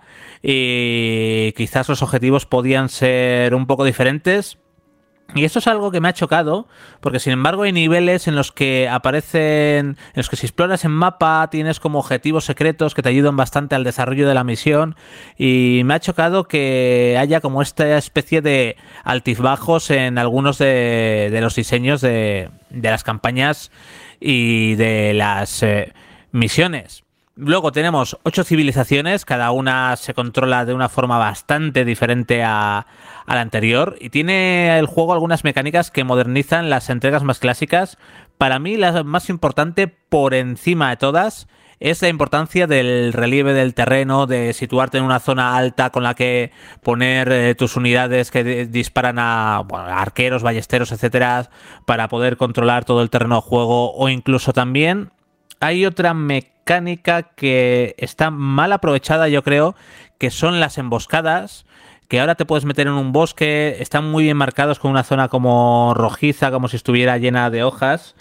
Y en ese bosque te metes, te ocultas y puedes emboscar al enemigo. Lo que pasa es que, por ejemplo, en multijugador puede tener bastante bastante utilidad porque si nuestro rival manda a pasar las unidades y, no se entera y mientras está gestionando su, su base le puedes hacer bastante pupita. Pero por ejemplo contra la IA eh, la IA reacciona automáticamente reacciona muy muy rápido a, a ese asalto y no se le saca tanta ventaja como debería y eso me ha escamado bastante en ciertos momentos de la campaña o de algunas refriegas Luego, eh, a nivel de los mapas, los mapas de las refriegas sí hay unos mapas que son predefinidos, pero van cambiando, van cambiando la localización de suministros, van cambiando algunos caminos, algún accidente geográfico, para que nos tengamos que adaptar un poquito a, a cada mapa, a cada situación, a cómo construir la fortaleza de forma diferente en cada mapa, así utilizar un bosque que no vamos a talar para ahorrarnos un poco de recursos a la hora de, de construir esa fortaleza y sabemos que por ahí no van a poder entrar y,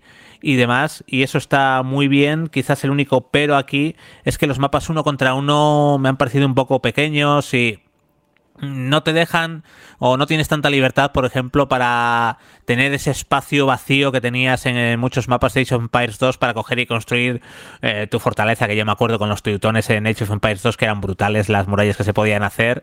Y, y bueno, para, para definir esa estrategia de, de asedio es un poquito más difícil y tenemos menos, menos espacio. Luego, más cositas que os puedo contar, pues la IA me parece un salto, la IA no, la interfaz, perdón, me parece un salto brutal, es mucho más agradable, más moderna, no estorba tanto a la pantalla, se ve todo muy, pero que muy bien, de un solo vistazo. Desde luego aquí han hecho un trabajo muy, pero que muy bueno. Quizás no me han gustado tanto los atajos de teclado, pero como se pueden personalizar perfectamente, pues no hay, pero ningún problema en este sentido. Y algo que comentaba también es que del apartado multijugador no os voy a hablar demasiado porque, de hecho, vamos a actualizar el análisis a posteriori porque no hemos podido jugar demasiadas partidas.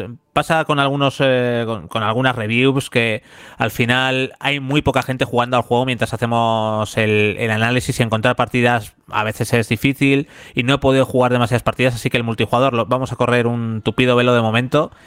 Y a nivel técnico es un juego muy pero que muy sólido. Evidentemente no nos podemos esperar una revolución a nivel gráfico porque no buscan eso los juegos de estrategia nunca, pero sí tiene mucha atención al detalle en las animaciones a la hora de construir, el- en cómo se ven los eh, derribos de los muros y, y demás. Me ha gustado mucho el, el apartado técnico y sobre todo artístico de este Age of Empires 4 a nivel de rendimiento no he tenido ningún problema, tanto con mi equipo principal, que sí, evidentemente, bueno, pues Saúl, pero eso tienes una 3080 a ti, eh, ¿cómo no te va a ir mal? Bueno, el rendimiento, evidentemente, pues si un juego está mal optimizado, da igual que tengas un ordenador de la NASA, que vas a notar ba- bajones de FPS, vas a ver bugs y, demás, eso te da igual. Pero lo he probado también con un, un ordenador más modesto que tengo en el pueblo, con una 1070 Ti y demás, y he podido jugar sin ningún problema, sin casi bajones, excepción de asaltos muy muy tochos con y cuando se estaba con muchísimas unidades en pantalla. Y bueno la banda sonora es una delicia y las voces de las unidades cuando van hablando cada vez que les ejecutas órdenes e incluso el doblaje al castellano de las cinemáticas está muy pero que muy muy bien. Así que como os digo es un juego que he disfrutado mucho que es un juego de estrategia notable que moderniza la fórmula de la saga aunque va aunque cualquiera que haya jugado Age of Empires va a estar muy cómodo porque la moderniza pero no la revoluciona y ahí está lo mejor y lo peor del juego porque es un juego muy familiar es un juego que se moderniza algo y que, y que es muy resultón a nivel jugable pero que quizás por esto y por ese relic que yo creo que ha estado un poco atado de manos, no logra ser tan trascendente como Age of Empires 2, por ejemplo. Y ahí está lo mejor y, y lo peor del juego a la vez. Es un juego de estrategia notable, de hecho probablemente sea el mejor juego de estrategia del año, pero le falta como ese puntito extra para, para llegar a ser sobresaliente y para marcar y para marcar época. A ver, Saúl, yo te quería preguntar, no sé si hay mucha gente en la misma situación que yo, ¿no? Pero claro, este juego, una de las grandes apuestas de Microsoft para este año, llega a equipo Game Pass. A mí realmente el género de la estrategia me saca de StarCraft y Warcraft y sé más bien poquito. Sí recuerdo haber jugado en su día un poco a Age of Empires 2 y a Age of Mythology, pero como que no los recuerdo mucho, ¿vale? ¿Ves Age of Empires 4 como un buen juego para adentrarse en el género? No lo veo un mal juego. A ver, eh, pasa con incluso a- con los que nos gusta la estrategia. mm, Yo llego a StarCraft o a este Age of Empires y en el multijugador me meten unas palizas de AUPA porque hay gente que lleva años y años y años y años y años y años y puedo seguir así hasta el infinito jugando a estos juegos, entonces eh, te destroza. Esto mm, para el multijugador lo que lo que ha hecho Relic y Microsoft es coger y hacer unas clasificatorias, que al principio va a ser eso, la jungla. Eh, de hecho, yo a la gente que entre nueva a jugar os recomendaría que durante la primera semana, 15, 20 días, no juguéis a las clasificatorias y las juguéis después, porque al principio va a estar ahí lo mejor, la creen de la creen jugando para obtener rango. Pero sí, lo veo un buen juego porque tiene tiene unos tutoriales bastante amenos en los que te explican un poco la economía inicial, la economía a medio y largo plazo durante la partida, los combates, los asedios y, demás. Y también las primeras campañas pues te van introduciendo mecánicas poco a poco, hay varios niveles de dificultad. O sea que yo creo que, que se puede empezar perfectamente. Este juego es accesible para, para un nuevo jugador. eh, siempre que vayáis, hombre, si siempre que vayáis sin, eh, sin pretensiones de querer jugar en una dificultad alta, porque las dificultades altas en los juegos de estrategia son altas, y, y siempre que no queráis meteros en el multijugador y ser el rey del mambo, porque el multijugador, durante el primer consejo que yo daría a un nuevo jugador de Age of Empires 4 es que no entrara al multijugador por lo menos hasta no haberse completado un par de campañas y después de un par de semanitas para que ya los más los fans que llevan más años esperando este juego ya hayan hecho sus clasificatorias y estén ahí arriba en las divisiones altas y ya poder jugar contra gente un poco más adecuada al, nivel. Pero sí, pero sí puedes puedes jugar este Age of Empires 4 sin problemas, Fran. Con la banda sonora dejamos aquí, si te parece, el análisis comentado por Saúl sí, sí. de este Age of Empires 4. Muy esperado desde hace mucho tiempo por mucha gente que nos escucha, así que felicidades por tener un título así, por lo que cuenta Saúl, desde luego, ha merecido la pena la espera. Sí, y, quiero, y quiero. José, antes de cerrar, perdona, quiero también, esta es una apuesta de Microsoft muy especial que de unos años a esta parte eh, por fin eh, ha vuelto a reengancharse con el jugador de PC, tanto con el Game Pass para PC como con la integración de la app de Xbox, como apostando también por publicar sus títulos a la vez en Xbox y en PC, que yo en su momento lo, eh, lo critiqué por el, perfil de, de consola, de tener exclusivos en consola y tener una consola para que lo compre la gente, pero como PC yo estoy encantado con Microsoft y quizás la única cosa que tenía pendiente de Microsoft es un poco lanzar juegos que sean por y, y para PC, aunque luego salgan en Xbox o pueden acabar saliendo en Xbox, como Microsoft Flight Simulator y como este Age of Empires 4. Así que Microsoft eh, con el jugador de PC, desde luego, va por el buen camino y, y me alegra mucho que, que estén, que estén en este camino, desde luego. Pues queda dicho, Saúl, gracias por esas explicaciones, valoraciones, reflexiones sobre este lanzamiento no menos importante del calendario 2021 y agarrados para lo que viene en el 2022. Pero bueno, para los amantes de la estrategia y además incluido en el servicio Game Pass, pues casi es toda, todo un lujo. Y tenerte aquí en el programa también es un lujo, pero creo que no vas a quedarte para la fiesta que ha montado Carlos ahora en los próximos minutos, ¿verdad? Para la, para la fiesta no, no me quedo, yo no soy, fie- no soy fiestero. Vaya, hombre, pero si además Mario lleva montando fiestas desde 1998. Oye, Saúl, Sí, sí, lo es dicho. veterano, ¿eh? sí, sabe mucho de esto. Saúl, un abrazo muy grande, gracias por estar con nosotros. Hablaremos próximamente, es más, mira, me huelo que te tendremos posiblemente en el próximo programa. En el, en el retorno, En el muy retorno. probablemente esté, sí, sí, sí. Pues un abrazo de todo el equipo. Venga, chao, chao, chao, Chao. un placer.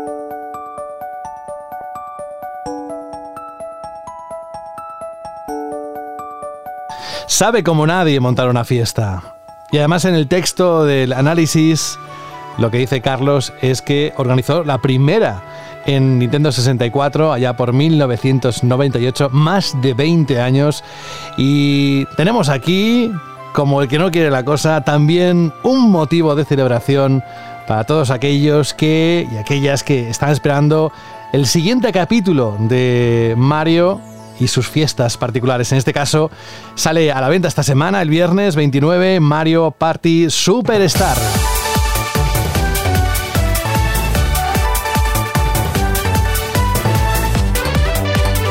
Desde luego, su fórmula, Carlos, es reunir a amigos, familia, minijuegos, pasárselo en grande y desde luego no sé si este lo va a conseguir, que por lo que he leído en el texto, desde luego que sí, pero es una saga que lo ha conseguido siempre. ¿eh?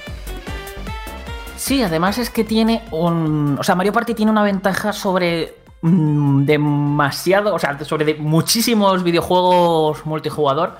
Y es que es un juego perfecto para jugarlo con quien sea. Le gusten los videojuegos o no. Y es algo que yo, por ejemplo, en mi grupo de amigos, incluso analizando este juego, lo, lo he notado. O sea, ese hecho de. de oye, nos reunimos, ponemos esto y gente que sé que no ha tocado una consola en su vida o de forma súper esporádica, se lo ha pasado genial con él porque no necesitas mm, tener ni siquiera unas nociones básicas de cómo se juega un videojuego. No deja de ser un juego de tablero en el que vamos tirando los dados, nos vamos haciendo la puñeta unos a otros, vamos, vamos escogiendo nuestros caminos y luego los minijuegos, pues como son minijuegos de a lo mejor que lo único que usas es una palanca o usas un botón como mucho o, o- o dos, los más complicados, pues al final cualquiera lo puede jugar, sepa jugar videojuegos no, porque aparte son súper sim- son súper simples y cualquiera lo pilla al vuelo. Hay que saltar la comba, ¿vale? Pues cuando veas que la comba vaya por ti, pulsas un botón e intentas que no, que no te dé la comba y te eliminen. Y cosas así súper básicas que desde, ya has dicho, bueno, 1998 para los japoneses, para el resto del mundo fue 1999, cuando nos llegó el primer Mario Party. Y, y eso, al final, yo creo que la gran parte del éxito que ha tenido esta saga y por la que se ha continuado durante tantísimos años en el tiempo ha sido precisamente esta fórmula, que funciona también para quedar con quien sea, con familiares, con los más pequeños de la casa. se, reúne gente, vamos a jugar un Mario Party, en vez de jugar alguno de los juegos de mesa que tenemos, pues ponemos la consola y nos echamos un Mario Party, que es como jugar un juego de mesa, pero con la diversión añadida de un videojuego. ¿Y qué pasa con este Mario Party? Pues precisamente lo que quiere es homenajear a lo que han sido todos estos años de, historia de la saga. ¿Esto qué quiere decir? Que no es un Mario Party completamente nuevo como tal. No hay nuevos minijuegos, no hay nuevas mecánicas, no hay nuevos tableros, sino que todos los contenidos que tiene los recicla de Mario Parties anteriores. Eh, en un intento de hacer como un. Un Greatest Hits. Me he trabado ahí. Bueno, es que hacer un juego con los lo mejor de la serie. Y en este sentido, acierta, creo, pero es como que podría haber hecho un poquito más. Te quedas esa sensación de, oye, mm, si hubieses apurado un poquito más de contenido, ¿por qué? Porque de entrada estamos hablando de que Mario Party tiene 10, 10 entregas numeradas, más luego algunos spin-off o el mismo Super Mario Party. Y claro, en todos esos juegos ha dado para muchos tableros. En cambio, aquí se han limitado a meter solamente 5 tableros y los 5 provienen de los Mario Party de Nintendo 64, es decir, el 1, el 2 y el 3. Ahí ya estamos. O sea, es como que, ¿por qué te limitas tanto?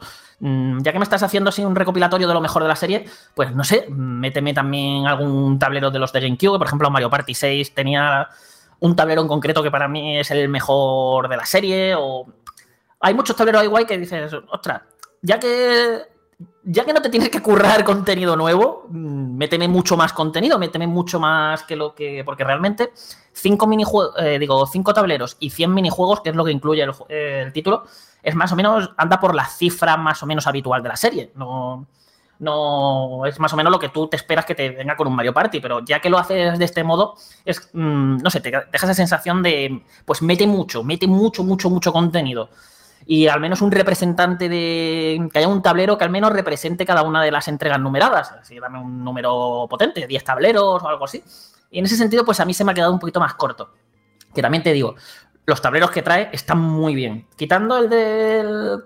El del pastel de cumpleaños de Peach, que nunca, o sea, para mí es como de los peores tableros de la serie, no entiendo muy bien por, o sea, es un tablero muy icónico porque es el primer Mario Party y a nivel gráfico es como muy original y tal, pero nunca le he visto yo la gracia a ese tablero porque es dema- o sea, depende es extrema, o sea, demasiado de los dados de, y, de la, y de la pura suerte. Y, y por eso nunca, nunca me ha terminado de calar, pero el resto de tableros están súper bien, especialmente los que vienen de Mario Party 2 y Mario Party 3, que son geniales esos tableros. ¿Y los minijuegos qué pasa? Pues un poquito parecido, porque son 100 minijuegos, la mayoría son muy divertidos, ya digo, muy simplones, muy coger el mando, todo el mundo sabe jugar, todo el mundo se lo pasa bien, todo el mundo nos odiamos unos a otros, se rompen algunas cuantas relaciones entre medias y todos or- orga- organizados en diferentes tipos. Uno contra... Hay incluso duelos de uno contra uno, un todos contra todos, eh, uno contra tres y dos contra dos. Ya depende, eso dependiendo de cómo la gente vaya cayendo en las casillas, pues saldrá un tipo de minijuego u otro. Y eso, la mayoría son muy divertidos, te lo pasas muy bien. Hay una selección, sobre todo, de los minijuegos que vienen de Nintendo 64, que están muy bien escogidos.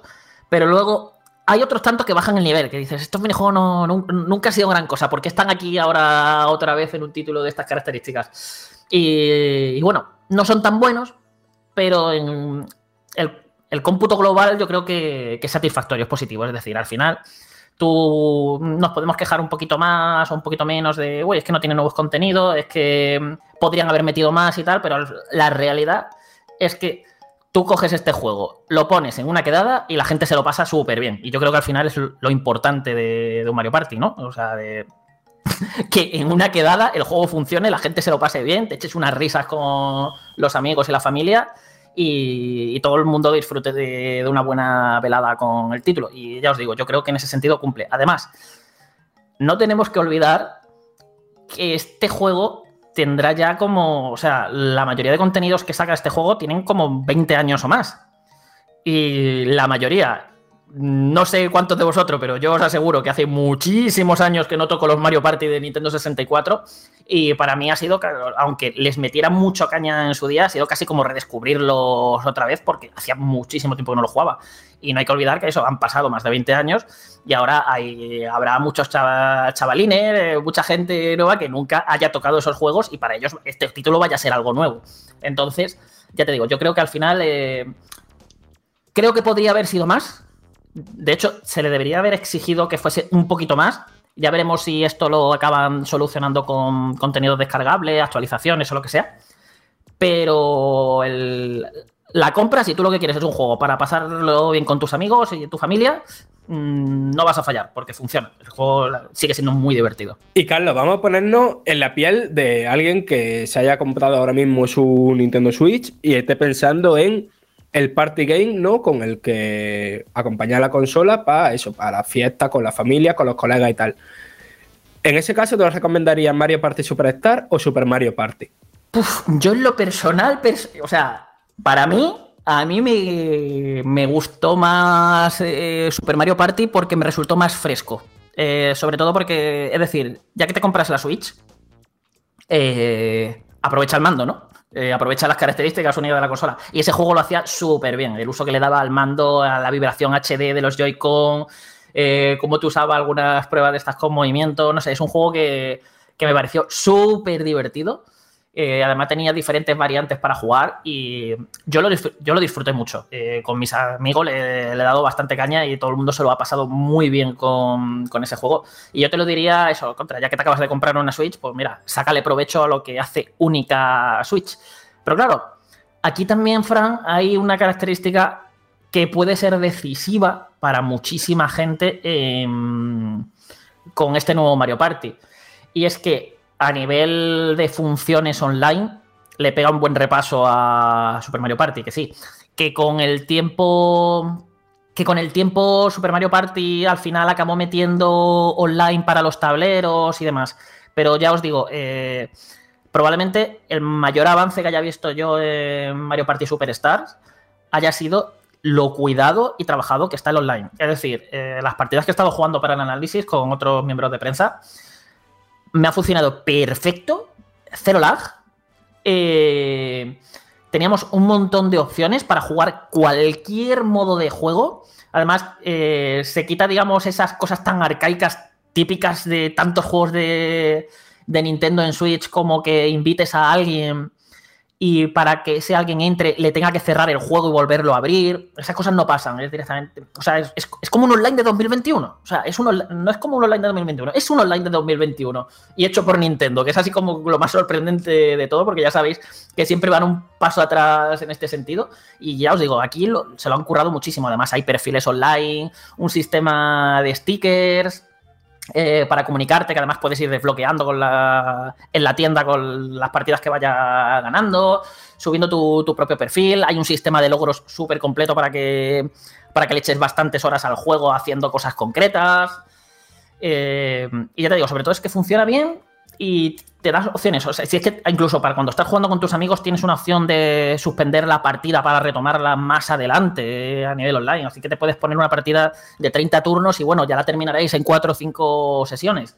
Y, yo creo que al final eso es algo que, que hay que valorar. ¿Por qué? Sobre todo. Y sobre todo porque ahora, claro, al, al ser el nuevo, la mayoría de gente se va a venir a este juego. Entonces, ¿esto qué significa?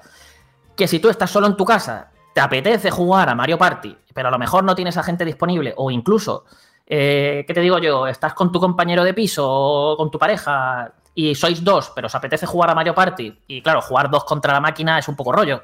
Pues nada, os metéis online porque os podéis meter varias personas desde una misma consola a jugar online contra otros jugadores. Entonces os podéis meter los dos a jugar contra otros dos que estén jugando por internet y, y echaros ese Mario Party que os apetecía, porque ahora el online es potente. Así que, que ya digo, eso es algo a tener muy, muy, pero que muy en cuenta. Así que nada, ahí ya cada uno que, que decida, digamos, qué le conviene más, ¿no? Si sacarle todo el partido a, Switch y los Joy-Con, o tener esa o, o tener ahí un online potente y que el juego también siga siendo súper divertido para quedar luego con tus amigos. Desde luego, muy buen rollero este tipo de títulos y además hay personas, usuarios, usuarias que van directamente a este género porque saben que no defrauda, sobre todo estos Mario Party. Bueno, pues ahí tenemos Mario Party Superstars, el último capítulo en incorporarse a la colección para la Nintendo Switch y bueno, no sé si te ha quedado algo más para contarnos, si no, en tu análisis, videoanálisis y, y los detalles que hay en la página web de Vandal, creo que se puede completar bastante bien, Carlos, todo lo que rodea este título, ¿no? Sí, la verdad es que, vamos, realmente yo creo que, os lo he resumido casi mejor aquí ya, ¿no? Porque os he podido responder un poquito mejor mi opinión y sobre todo con comparativa con, con Super Mario Party. Pero vamos, que sí, Hmm. tenéis en la web toda la información para leerla con más calma, además un poquito más detallada, todos los tableros que han metido, cuáles no, qué tipo de minijuegos, etcétera. Ujú. Pues gracias, Carlos. Antes de decirte adiós y hasta pronto, no me resisto a preguntarte si has podido probar, o incluso ni, igual ni siquiera has pasado a ese plan, ¿eh? el, de, el de online de Switch con los juegos de Nintendo 64 y Sega, Mega Drive. ¿Has probado algo? ¿Lo tienes? Sí, claro, de hecho no sé si ya estará publicado para cuando la gente mm, esté escuchando este podcast, pero vamos, eh, este viernes mm, vais a tener, o deberíais de tener publicado en la web un artículo para explicaros mis impresiones con, con Switch Online. Estoy todavía terminando de, de hacer pruebas, pero vamos, tampoco me. Se ha hablado, ha habido como mucha polémica en redes sobre si menudo Sí, desastre, sí. si qué Mm. mal va y tal. Y a ver, es mejorable. Hay cosas que no vamos a negar. El juego, eh, o sea, tiene, tiene algunos problemas. eh, sobre todo Karina of Time, creo que es el juego más de los que he estado trasteando más damnificado, pero por algunos errores gráficos. Son errores gráficos en su mayoría. Rollo, esta sombra a lo mejor no se ve bien. Tiene algunos tirones que antes no tenía. eh, se han perdido efectos de niebla y de, y de reflejos en ciertas zonas. Es un poco raro. eh, en ese sentido, como que hace que luzca peor en el sentido de que se pierde parte de, de la línea estética que tenía el juego, la ambientación que transmitía, pero que se juega, que se juega. O sea, es un juego que te lo, te lo pones, a, te pones a jugar y no a mí no me ha dado mayores problemas. Quizás notas que tiene un pelín más de input lag que el original, pero tampoco era un juego que requiriera mucha precisión y la verdad que eh, tienes que a mí no me ha afectado. Yo he estado, me he hecho dos mazmorras de- del tirón, que el juego me lo conozco de memoria y ya os digo que yo no, no he tenido grandes problemas con, con este juego, más allá de que dices, ostras, se podría haber visto, la emulación podría ser mejor, pero que se, se juega bien. Luego, el resto, he estado esta tarde durante una hora entera echándome partidas online con Jorge. Eso ha ido perfecto, no hemos notado lag de ningún tipo, eh, han funcionado, imagino que también dependerá de que tengas, o sea, de cómo tenga la conexión la gente y que si alguien tiene una conexión bastante mala, pues te la eche al traste, pero vamos, te estoy diciendo que he estado jugando desde mi despacho, que tengo el router en la otra punta de la casa, por wifi y en portátil con Jorge, y nos ha ido de maravilla. O sea, es que hemos tenido cero problemas para jugar y hemos jugado a juegos, pues eso, que requieren un buen timing y unos controles precisos, como... O sea, la gente ha hablado mucho de Mario Kart, pero yo- nosotros, por ejemplo, hemos estado jugando también a Mario Tennis, que eso requiere bastante precisión. Incluso luego, eh, ya fuera de la Nintendo 64, con los juegos de Mega Drive, hemos estado jugando a Contra y yo no tenido ningún problema para jugar un Contra eh, online. Así que, ya digo, en ese sentido, bien. Y luego, sí que hay cositas que no me han terminado de convencer, que son faltas de opciones en lo que es la propia aplicación. Mm, Que no te deje configurar los controles a tu gusto, que no sea o no tenga todavía compatibilidad con lo que era la tarjeta de memoria de Nintendo 64 y un juego como el Operation Winback o los fantasmas de Mario Kart te los tengas que grabar tú con Safe States.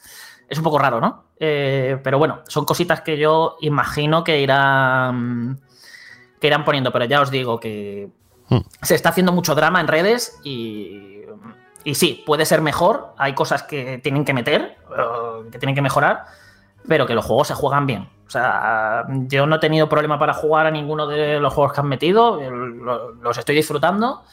Y, eso, te quedas ahí con la de esta de, joder, eh, si lo habíais hecho esto bien ya antes, ¿por qué ahora está mal? O sea, ¿qué, qué ha pasado aquí? O sea, que- pero eso, que no es algo injugable ni, ni, ni algo que os vaya a impedir disfrutar de alguno de estos títulos si os apetece jugarlos. Mm.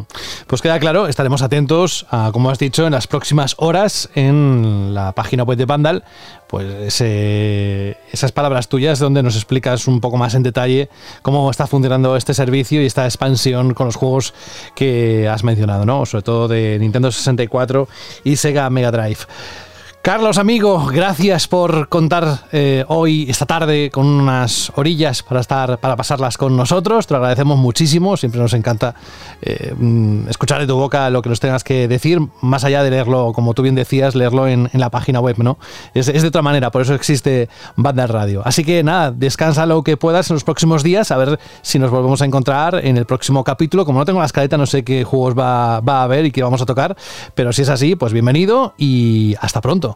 Pues sinceramente no sé ya si me vais a tener para el siguiente o no, porque no tengo. Uy, sí, sí, sí, sí, sí, sí, sí, sí, sí. Es que acabo, acabo de caer de cierta beta que hay el mes que viene, José. Vale, vale. Que hay, Nada, nada. eh, Ya sabes quién decide eso, que es el jefe de redacción, el que sí, está hoy sí, malito. sí, pero me, me- me van a obligar a entrar. Que, joder, que Te van a obligar, hablar no. Va a ser un deleite el poder estar con vosotros otra vez. Eh, No, no, no, no, no, no, me van a decir, Carlos, tienes que entrar.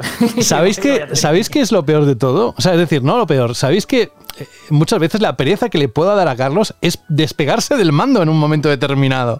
Porque a veces nos lo ha dicho, ¿no? Oye, hasta que el momento en el que yo vaya a entrar, dejadme que estoy todavía concentrado con el título de turno que esté analizando, porque además estás trabajando, ¿no? Al mismo tiempo. Vamos, hoy me he Y pasado el programa entero jugando a la Nintendo 64 Switch. Online, precisamente. es multitasking. Un gran abrazo. Gracias, Carlos. Hasta pronto. Nos vemos, hasta luego. Chao. Alberto, ¿estás preparado? Por supuesto. Yo siempre estoy preparado y he Estoy visto ready. cosas que nunca. Te vas a poner Blade Runner esta noche. es, que me ha, Es que- es que me ha hecho mucha gracia viendo. antes, Fran, y es que me lo veía en el papel, ¿sabes? Con una cerveza en la mano. Perdón por la cerveza otra vez, que es que es un chascarrillo fácil.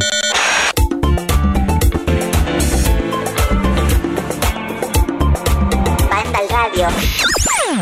Tú, Fran, me quieres, ¿no? A pesar de lo que te digo por antena, ¿no? Por antena o en el podcast, ¿no? Siempre te querré. Venga, vale.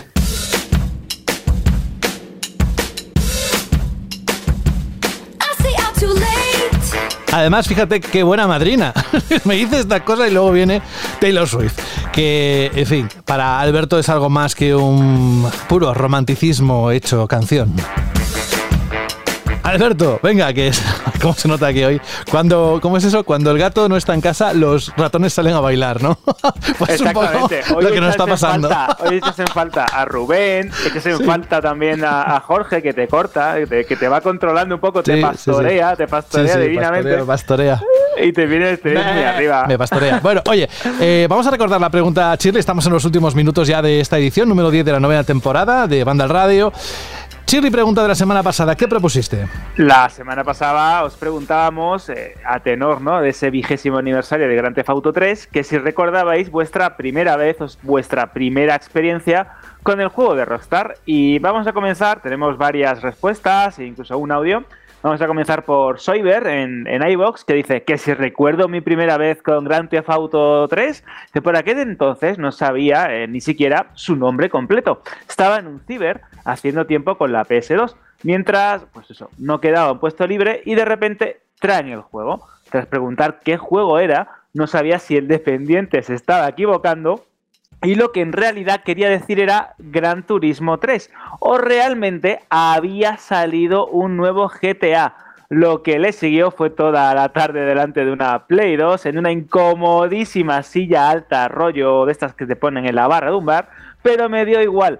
Tanto eso como la lista de espera por un PC, imagínate, me los imaginéis peleándose por todos. Eh, aunque mi favorito es Vice City, no podré olvidar nunca esa tarde, dice, menuda evolución entre mis manos. Gracias por el programa, otra semana más, chicos, sois los mejores. La verdad es que es una experiencia chula, ¿no? Eso de estar Sí. en un cibercafé, que esto a lo mejor los más, los más jovencitos no comprenden que era un establecimiento rollo cafetería en el que te conectabas a internet, disfrutabas de ordenadores, de consolas, suena un poco viejuno, es Sí, verdad. sí, pero entonces era lo Entonces más. era la bomba. Sí, sí. Y de hecho eran locales de hobby, ¿no? Tú podías reunirte con tus amigos ahí, jugabas a juegos online, o en este caso, pues eso, probabas las últimas novedades como el juego de Rockstar. Y ahora vamos a escuchar el audio de George. Hola amigos de Banda al Radio, aquí George de Murcia. Señor de la Fuente, el último audio sí iba en un coche, pero no iba conduciendo yo. Y bueno, al grano, respecto a GTA 3, sí recuerdo que en plena época de auge y apogeo de PlayStation 2, en casa de un amiguete, mm, vi el mismo día Jack and Duster, eh, GTA 3 y Metal Gear Solid. Y salí de ahí, pues entonces yo no tenía PlayStation, era pecero. Y joder, salí entusiasmado de ahí. Así que nada, bueno. Tengo recuerdos muy nostálgicos de eso. Y nada, decirle a Franja que Matas que nos grabe cuando pueda un sonido de, la cerve de su cerveza abriéndose para que así nos refresquemos todos, ¿vale? Venga, un saludete. Ahí, ahí es donde lo escuché. Fran, en un comentario de audio. Pues nada, ya algún día de esto ya me acordaré y lo haremos. Sí, sí, lo haremos, ¿eh? además de verdad, ¿eh? lo haremos. Eh, uno, un momento antes de entrar a grabar, eh, lo dejamos todo en silencio, haces el efecto y lo, y lo guardo. Y además será el tuyo. O sea, eso no es un efecto de una librería. No, no, no, no, no. Eso es de. Eso es real. Eso es de Además- una cerveza de él. Eh, mo- mola un montón porque cada vez que lo hace suena distinto. Una vez está más cerca del micro, otra vez está más fresquita Sí. la lata y te la imaginas y dices, madre mía. Y En verano, que en verano es mortal, ¿eh? Cuando es mortal, es mortal. Es que te entran ganas, te entran ganas de tomarte una Coca-Cola o un refresco, lo que sea. Nada lo impide, ¿eh? Eh, ya lo sé, pero, Eh, pero- Hombre, no, yo no quieras que me tome una cerveza, que yo nunca tomo alcohol, que me tome una cerveza antes de grabar un programa. No, Bueno. Es que no lo quieras. Vamos a Oye, continuar. ¿y esto de George, eh, señor de la Fuente? Bueno, eso me ha encantado, ¿eh? El Señor de la Fuente. Claro, porque es, es que te pusiste un plan rollo padre, ¿no? Sí, Eh, eso es verdad. eh, Entonces, claro, pero yo me preocupo verdad, por él, porque los por oyentes él, no, no, graben mientras conducen, pero bueno, ha dicho, ha aclarado que no, que iba, iba, no iba conduciendo él. Vale, vale. De hecho, el, eh, me ha hecho muchísima gracia eso, el señor de la fuente, porque es que suena como a abogado, ¿no? Algo, cosa súper importante, señor de la fuente. O eso, eso o un cantante folclórico, las dos cosas. Bueno, decir, mientras no, mientras no diga don de la fuente, es que ya me, suena a párroco o A médico. párroco, exactamente, don de la fuente, especialista en traumatología. Vamos Venga, venga, a se te va la pinza como es a mí. increíble, es increíble. Es que es- es- es- es- necesitamos un Jorge, por favor, necesitamos un Jorge. Vamos a continuar con el comentario de Outland, que también lo deja en iBox, que dice Alberto Fans, dice, esto ya me encanta, ¿no? Alberto Fans, que debo de ser de los pocos que no se vuelve loco por Grand Theft.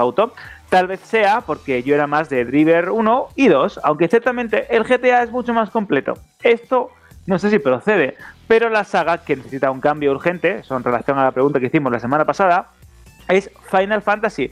Tal vez sea poco objetivo por el amor que le tenía a la misma, pero quitaría a Nomura de los mandos para que se centrara en lo que realmente es en lo que realmente es, es un genio, el diseño. Un saludo y como siempre, un auténtico placer escucharos. Y después, en la postdata, en relación a la polémica de la semana pasada, decía Alberto, tú no solo ordenas unificar los puntos más relevantes, siempre añades y sumas dando calidad. Y ahora que me ataquen a mí los haters por pelota. Bueno, bueno, bueno. Eso, que sale tu legión de, De, de aficionados, de ¿no? cheerlead defensores. de cheerlead defensores. Eh, y bueno, agradecer como siempre a los todos los comentarios que tenemos en iVoox, a Juan64, a Mike CD, a Kissontex, a Chibi y a Profesional32, que me ha gustado mucho el comentario que dice lo siguiente, que no ha habido lanzamientos importantes y el House of Hashes, un chiste de Fran. En este mes especialmente, un juego de terror, pues me interesa mucho más, pues que la nueva skin del Far Cry. Bueno, pues eh, Profesional 32, tienes el análisis de Juan Rubio, si no me equivoco, en Vandal, súper completo, con un montón de capturas, un montón de detalles. Y créeme, si hay un análisis bueno de este juego, de esta colección de, de terror de Supermassive Game, es el de Juan Rubio, que es un auténtico experto en el género. Eso es, ahí es nada, ahí te he dejado todos los datos que necesitabas. ¿Cuál es la pregunta que vas a hacer la próxima semana? A ver, sorpréndenos. Pues mira, teniendo en cuenta que vamos a tener como un descansito, creo que va a estar Ay, he guay dicho la próxima saber- semana, no, el próximo episodio, Claro. dentro de dos semanas, Exacto. perdón. Tenéis tiempo para contestar a través de iVoox, de Vandal o de en mensajes de audio a través de radio.vandal.net. Y la siguiente pregunta, la siguiente pregunta, Shirley, es, bueno, me voy a poner un poco intenso, ¿no? ¿Hay el paso del tiempo? ¿Envejecen los grandes videojuegos bien o se le nota el paso del tiempo? Ya sabéis, grandes videojuegos que no han envejecido del todo bien. Ahí podéis explayaros, eh, comentar títulos que se han quedado anticuados en jugabilidad y que en su momento os parecen increíbles, eh, limitaciones técnicas de la época. Bueno, tenéis un montón de posibilidades y quiero que os extendáis en los comentarios, que lo razonéis bien, que me gusta mucho leeros. Eso, y que estéis atentos porque dentro de nada vamos a activar un botón y puede que vuestras respuestas, chirri respuestas, tengan algún tipo de recompensa. Grande, pequeña, la que sea, pero atentos. Alberto González, muchísimas gracias por estar con nosotros en esta edición especial, la número 10, o no por nada, por el número, porque es bonito. Siempre nos queríamos sacar un 10 en, la escuela, nunca lo sacábamos, pero bueno, ahí queda. Lo que sí que queremos es que descanses todo lo que puedas, al menos en la parte de banda radio, y que en dos semanas nos volvemos a encontrar. Que déjame coger el calendario, que no lo he hecho ni siquiera esta vez. Eh, volveríamos, el, o volvemos, el día 12. ¿Eh? Es cuando se va a publicar el siguiente capítulo, el número 11 de Banda al Radio. El 12 de noviembre, viernes, como, como siempre. Pues lo dicho, Alberto. Descansa y un abrazo. Un abrazo, José. Y recordad que volverá bastante cargado Van al Radio, ya no solo Sí. con videojuegos, sino también con series, con películas, con Sí, de sí, estreno. sí, sí. Así que va a ser un programa de esos de no perderse. Un De abrazo altura. muy fuerte. de altura, como diría Rosalía. Es que, es. es que te conozco muy bien, te conozco muy bien. Adiós. Adiós. Buah, chaval, Fran, lo que he puesto en la mesa de mezclas eh, el otro día. Buah, A ver, ¿el qué? esto. para, para censurarte lo que digas que no tenga que decirse, pues ahí ya verás, di algo. Hola, Fran. Hola, F- ¿Ves? Para poner más aparte, que yo creo que la gente ya debe decir, "Eh, voy a saltar el podcast para adelante para escuchar la música porque esto se está yendo de, de madre. Oye, que Fran, gracias, también lo mismo que le he dicho a Alberto. Oye, espérate, espérate, Que, a José. ver, ¿qué, José. qué, qué? Has, di- has dicho antes que, que- que no sueles beber. No, nunca. Y cuando Entonces, bebo... ¿por, por qué tiene una mesa de mezcla?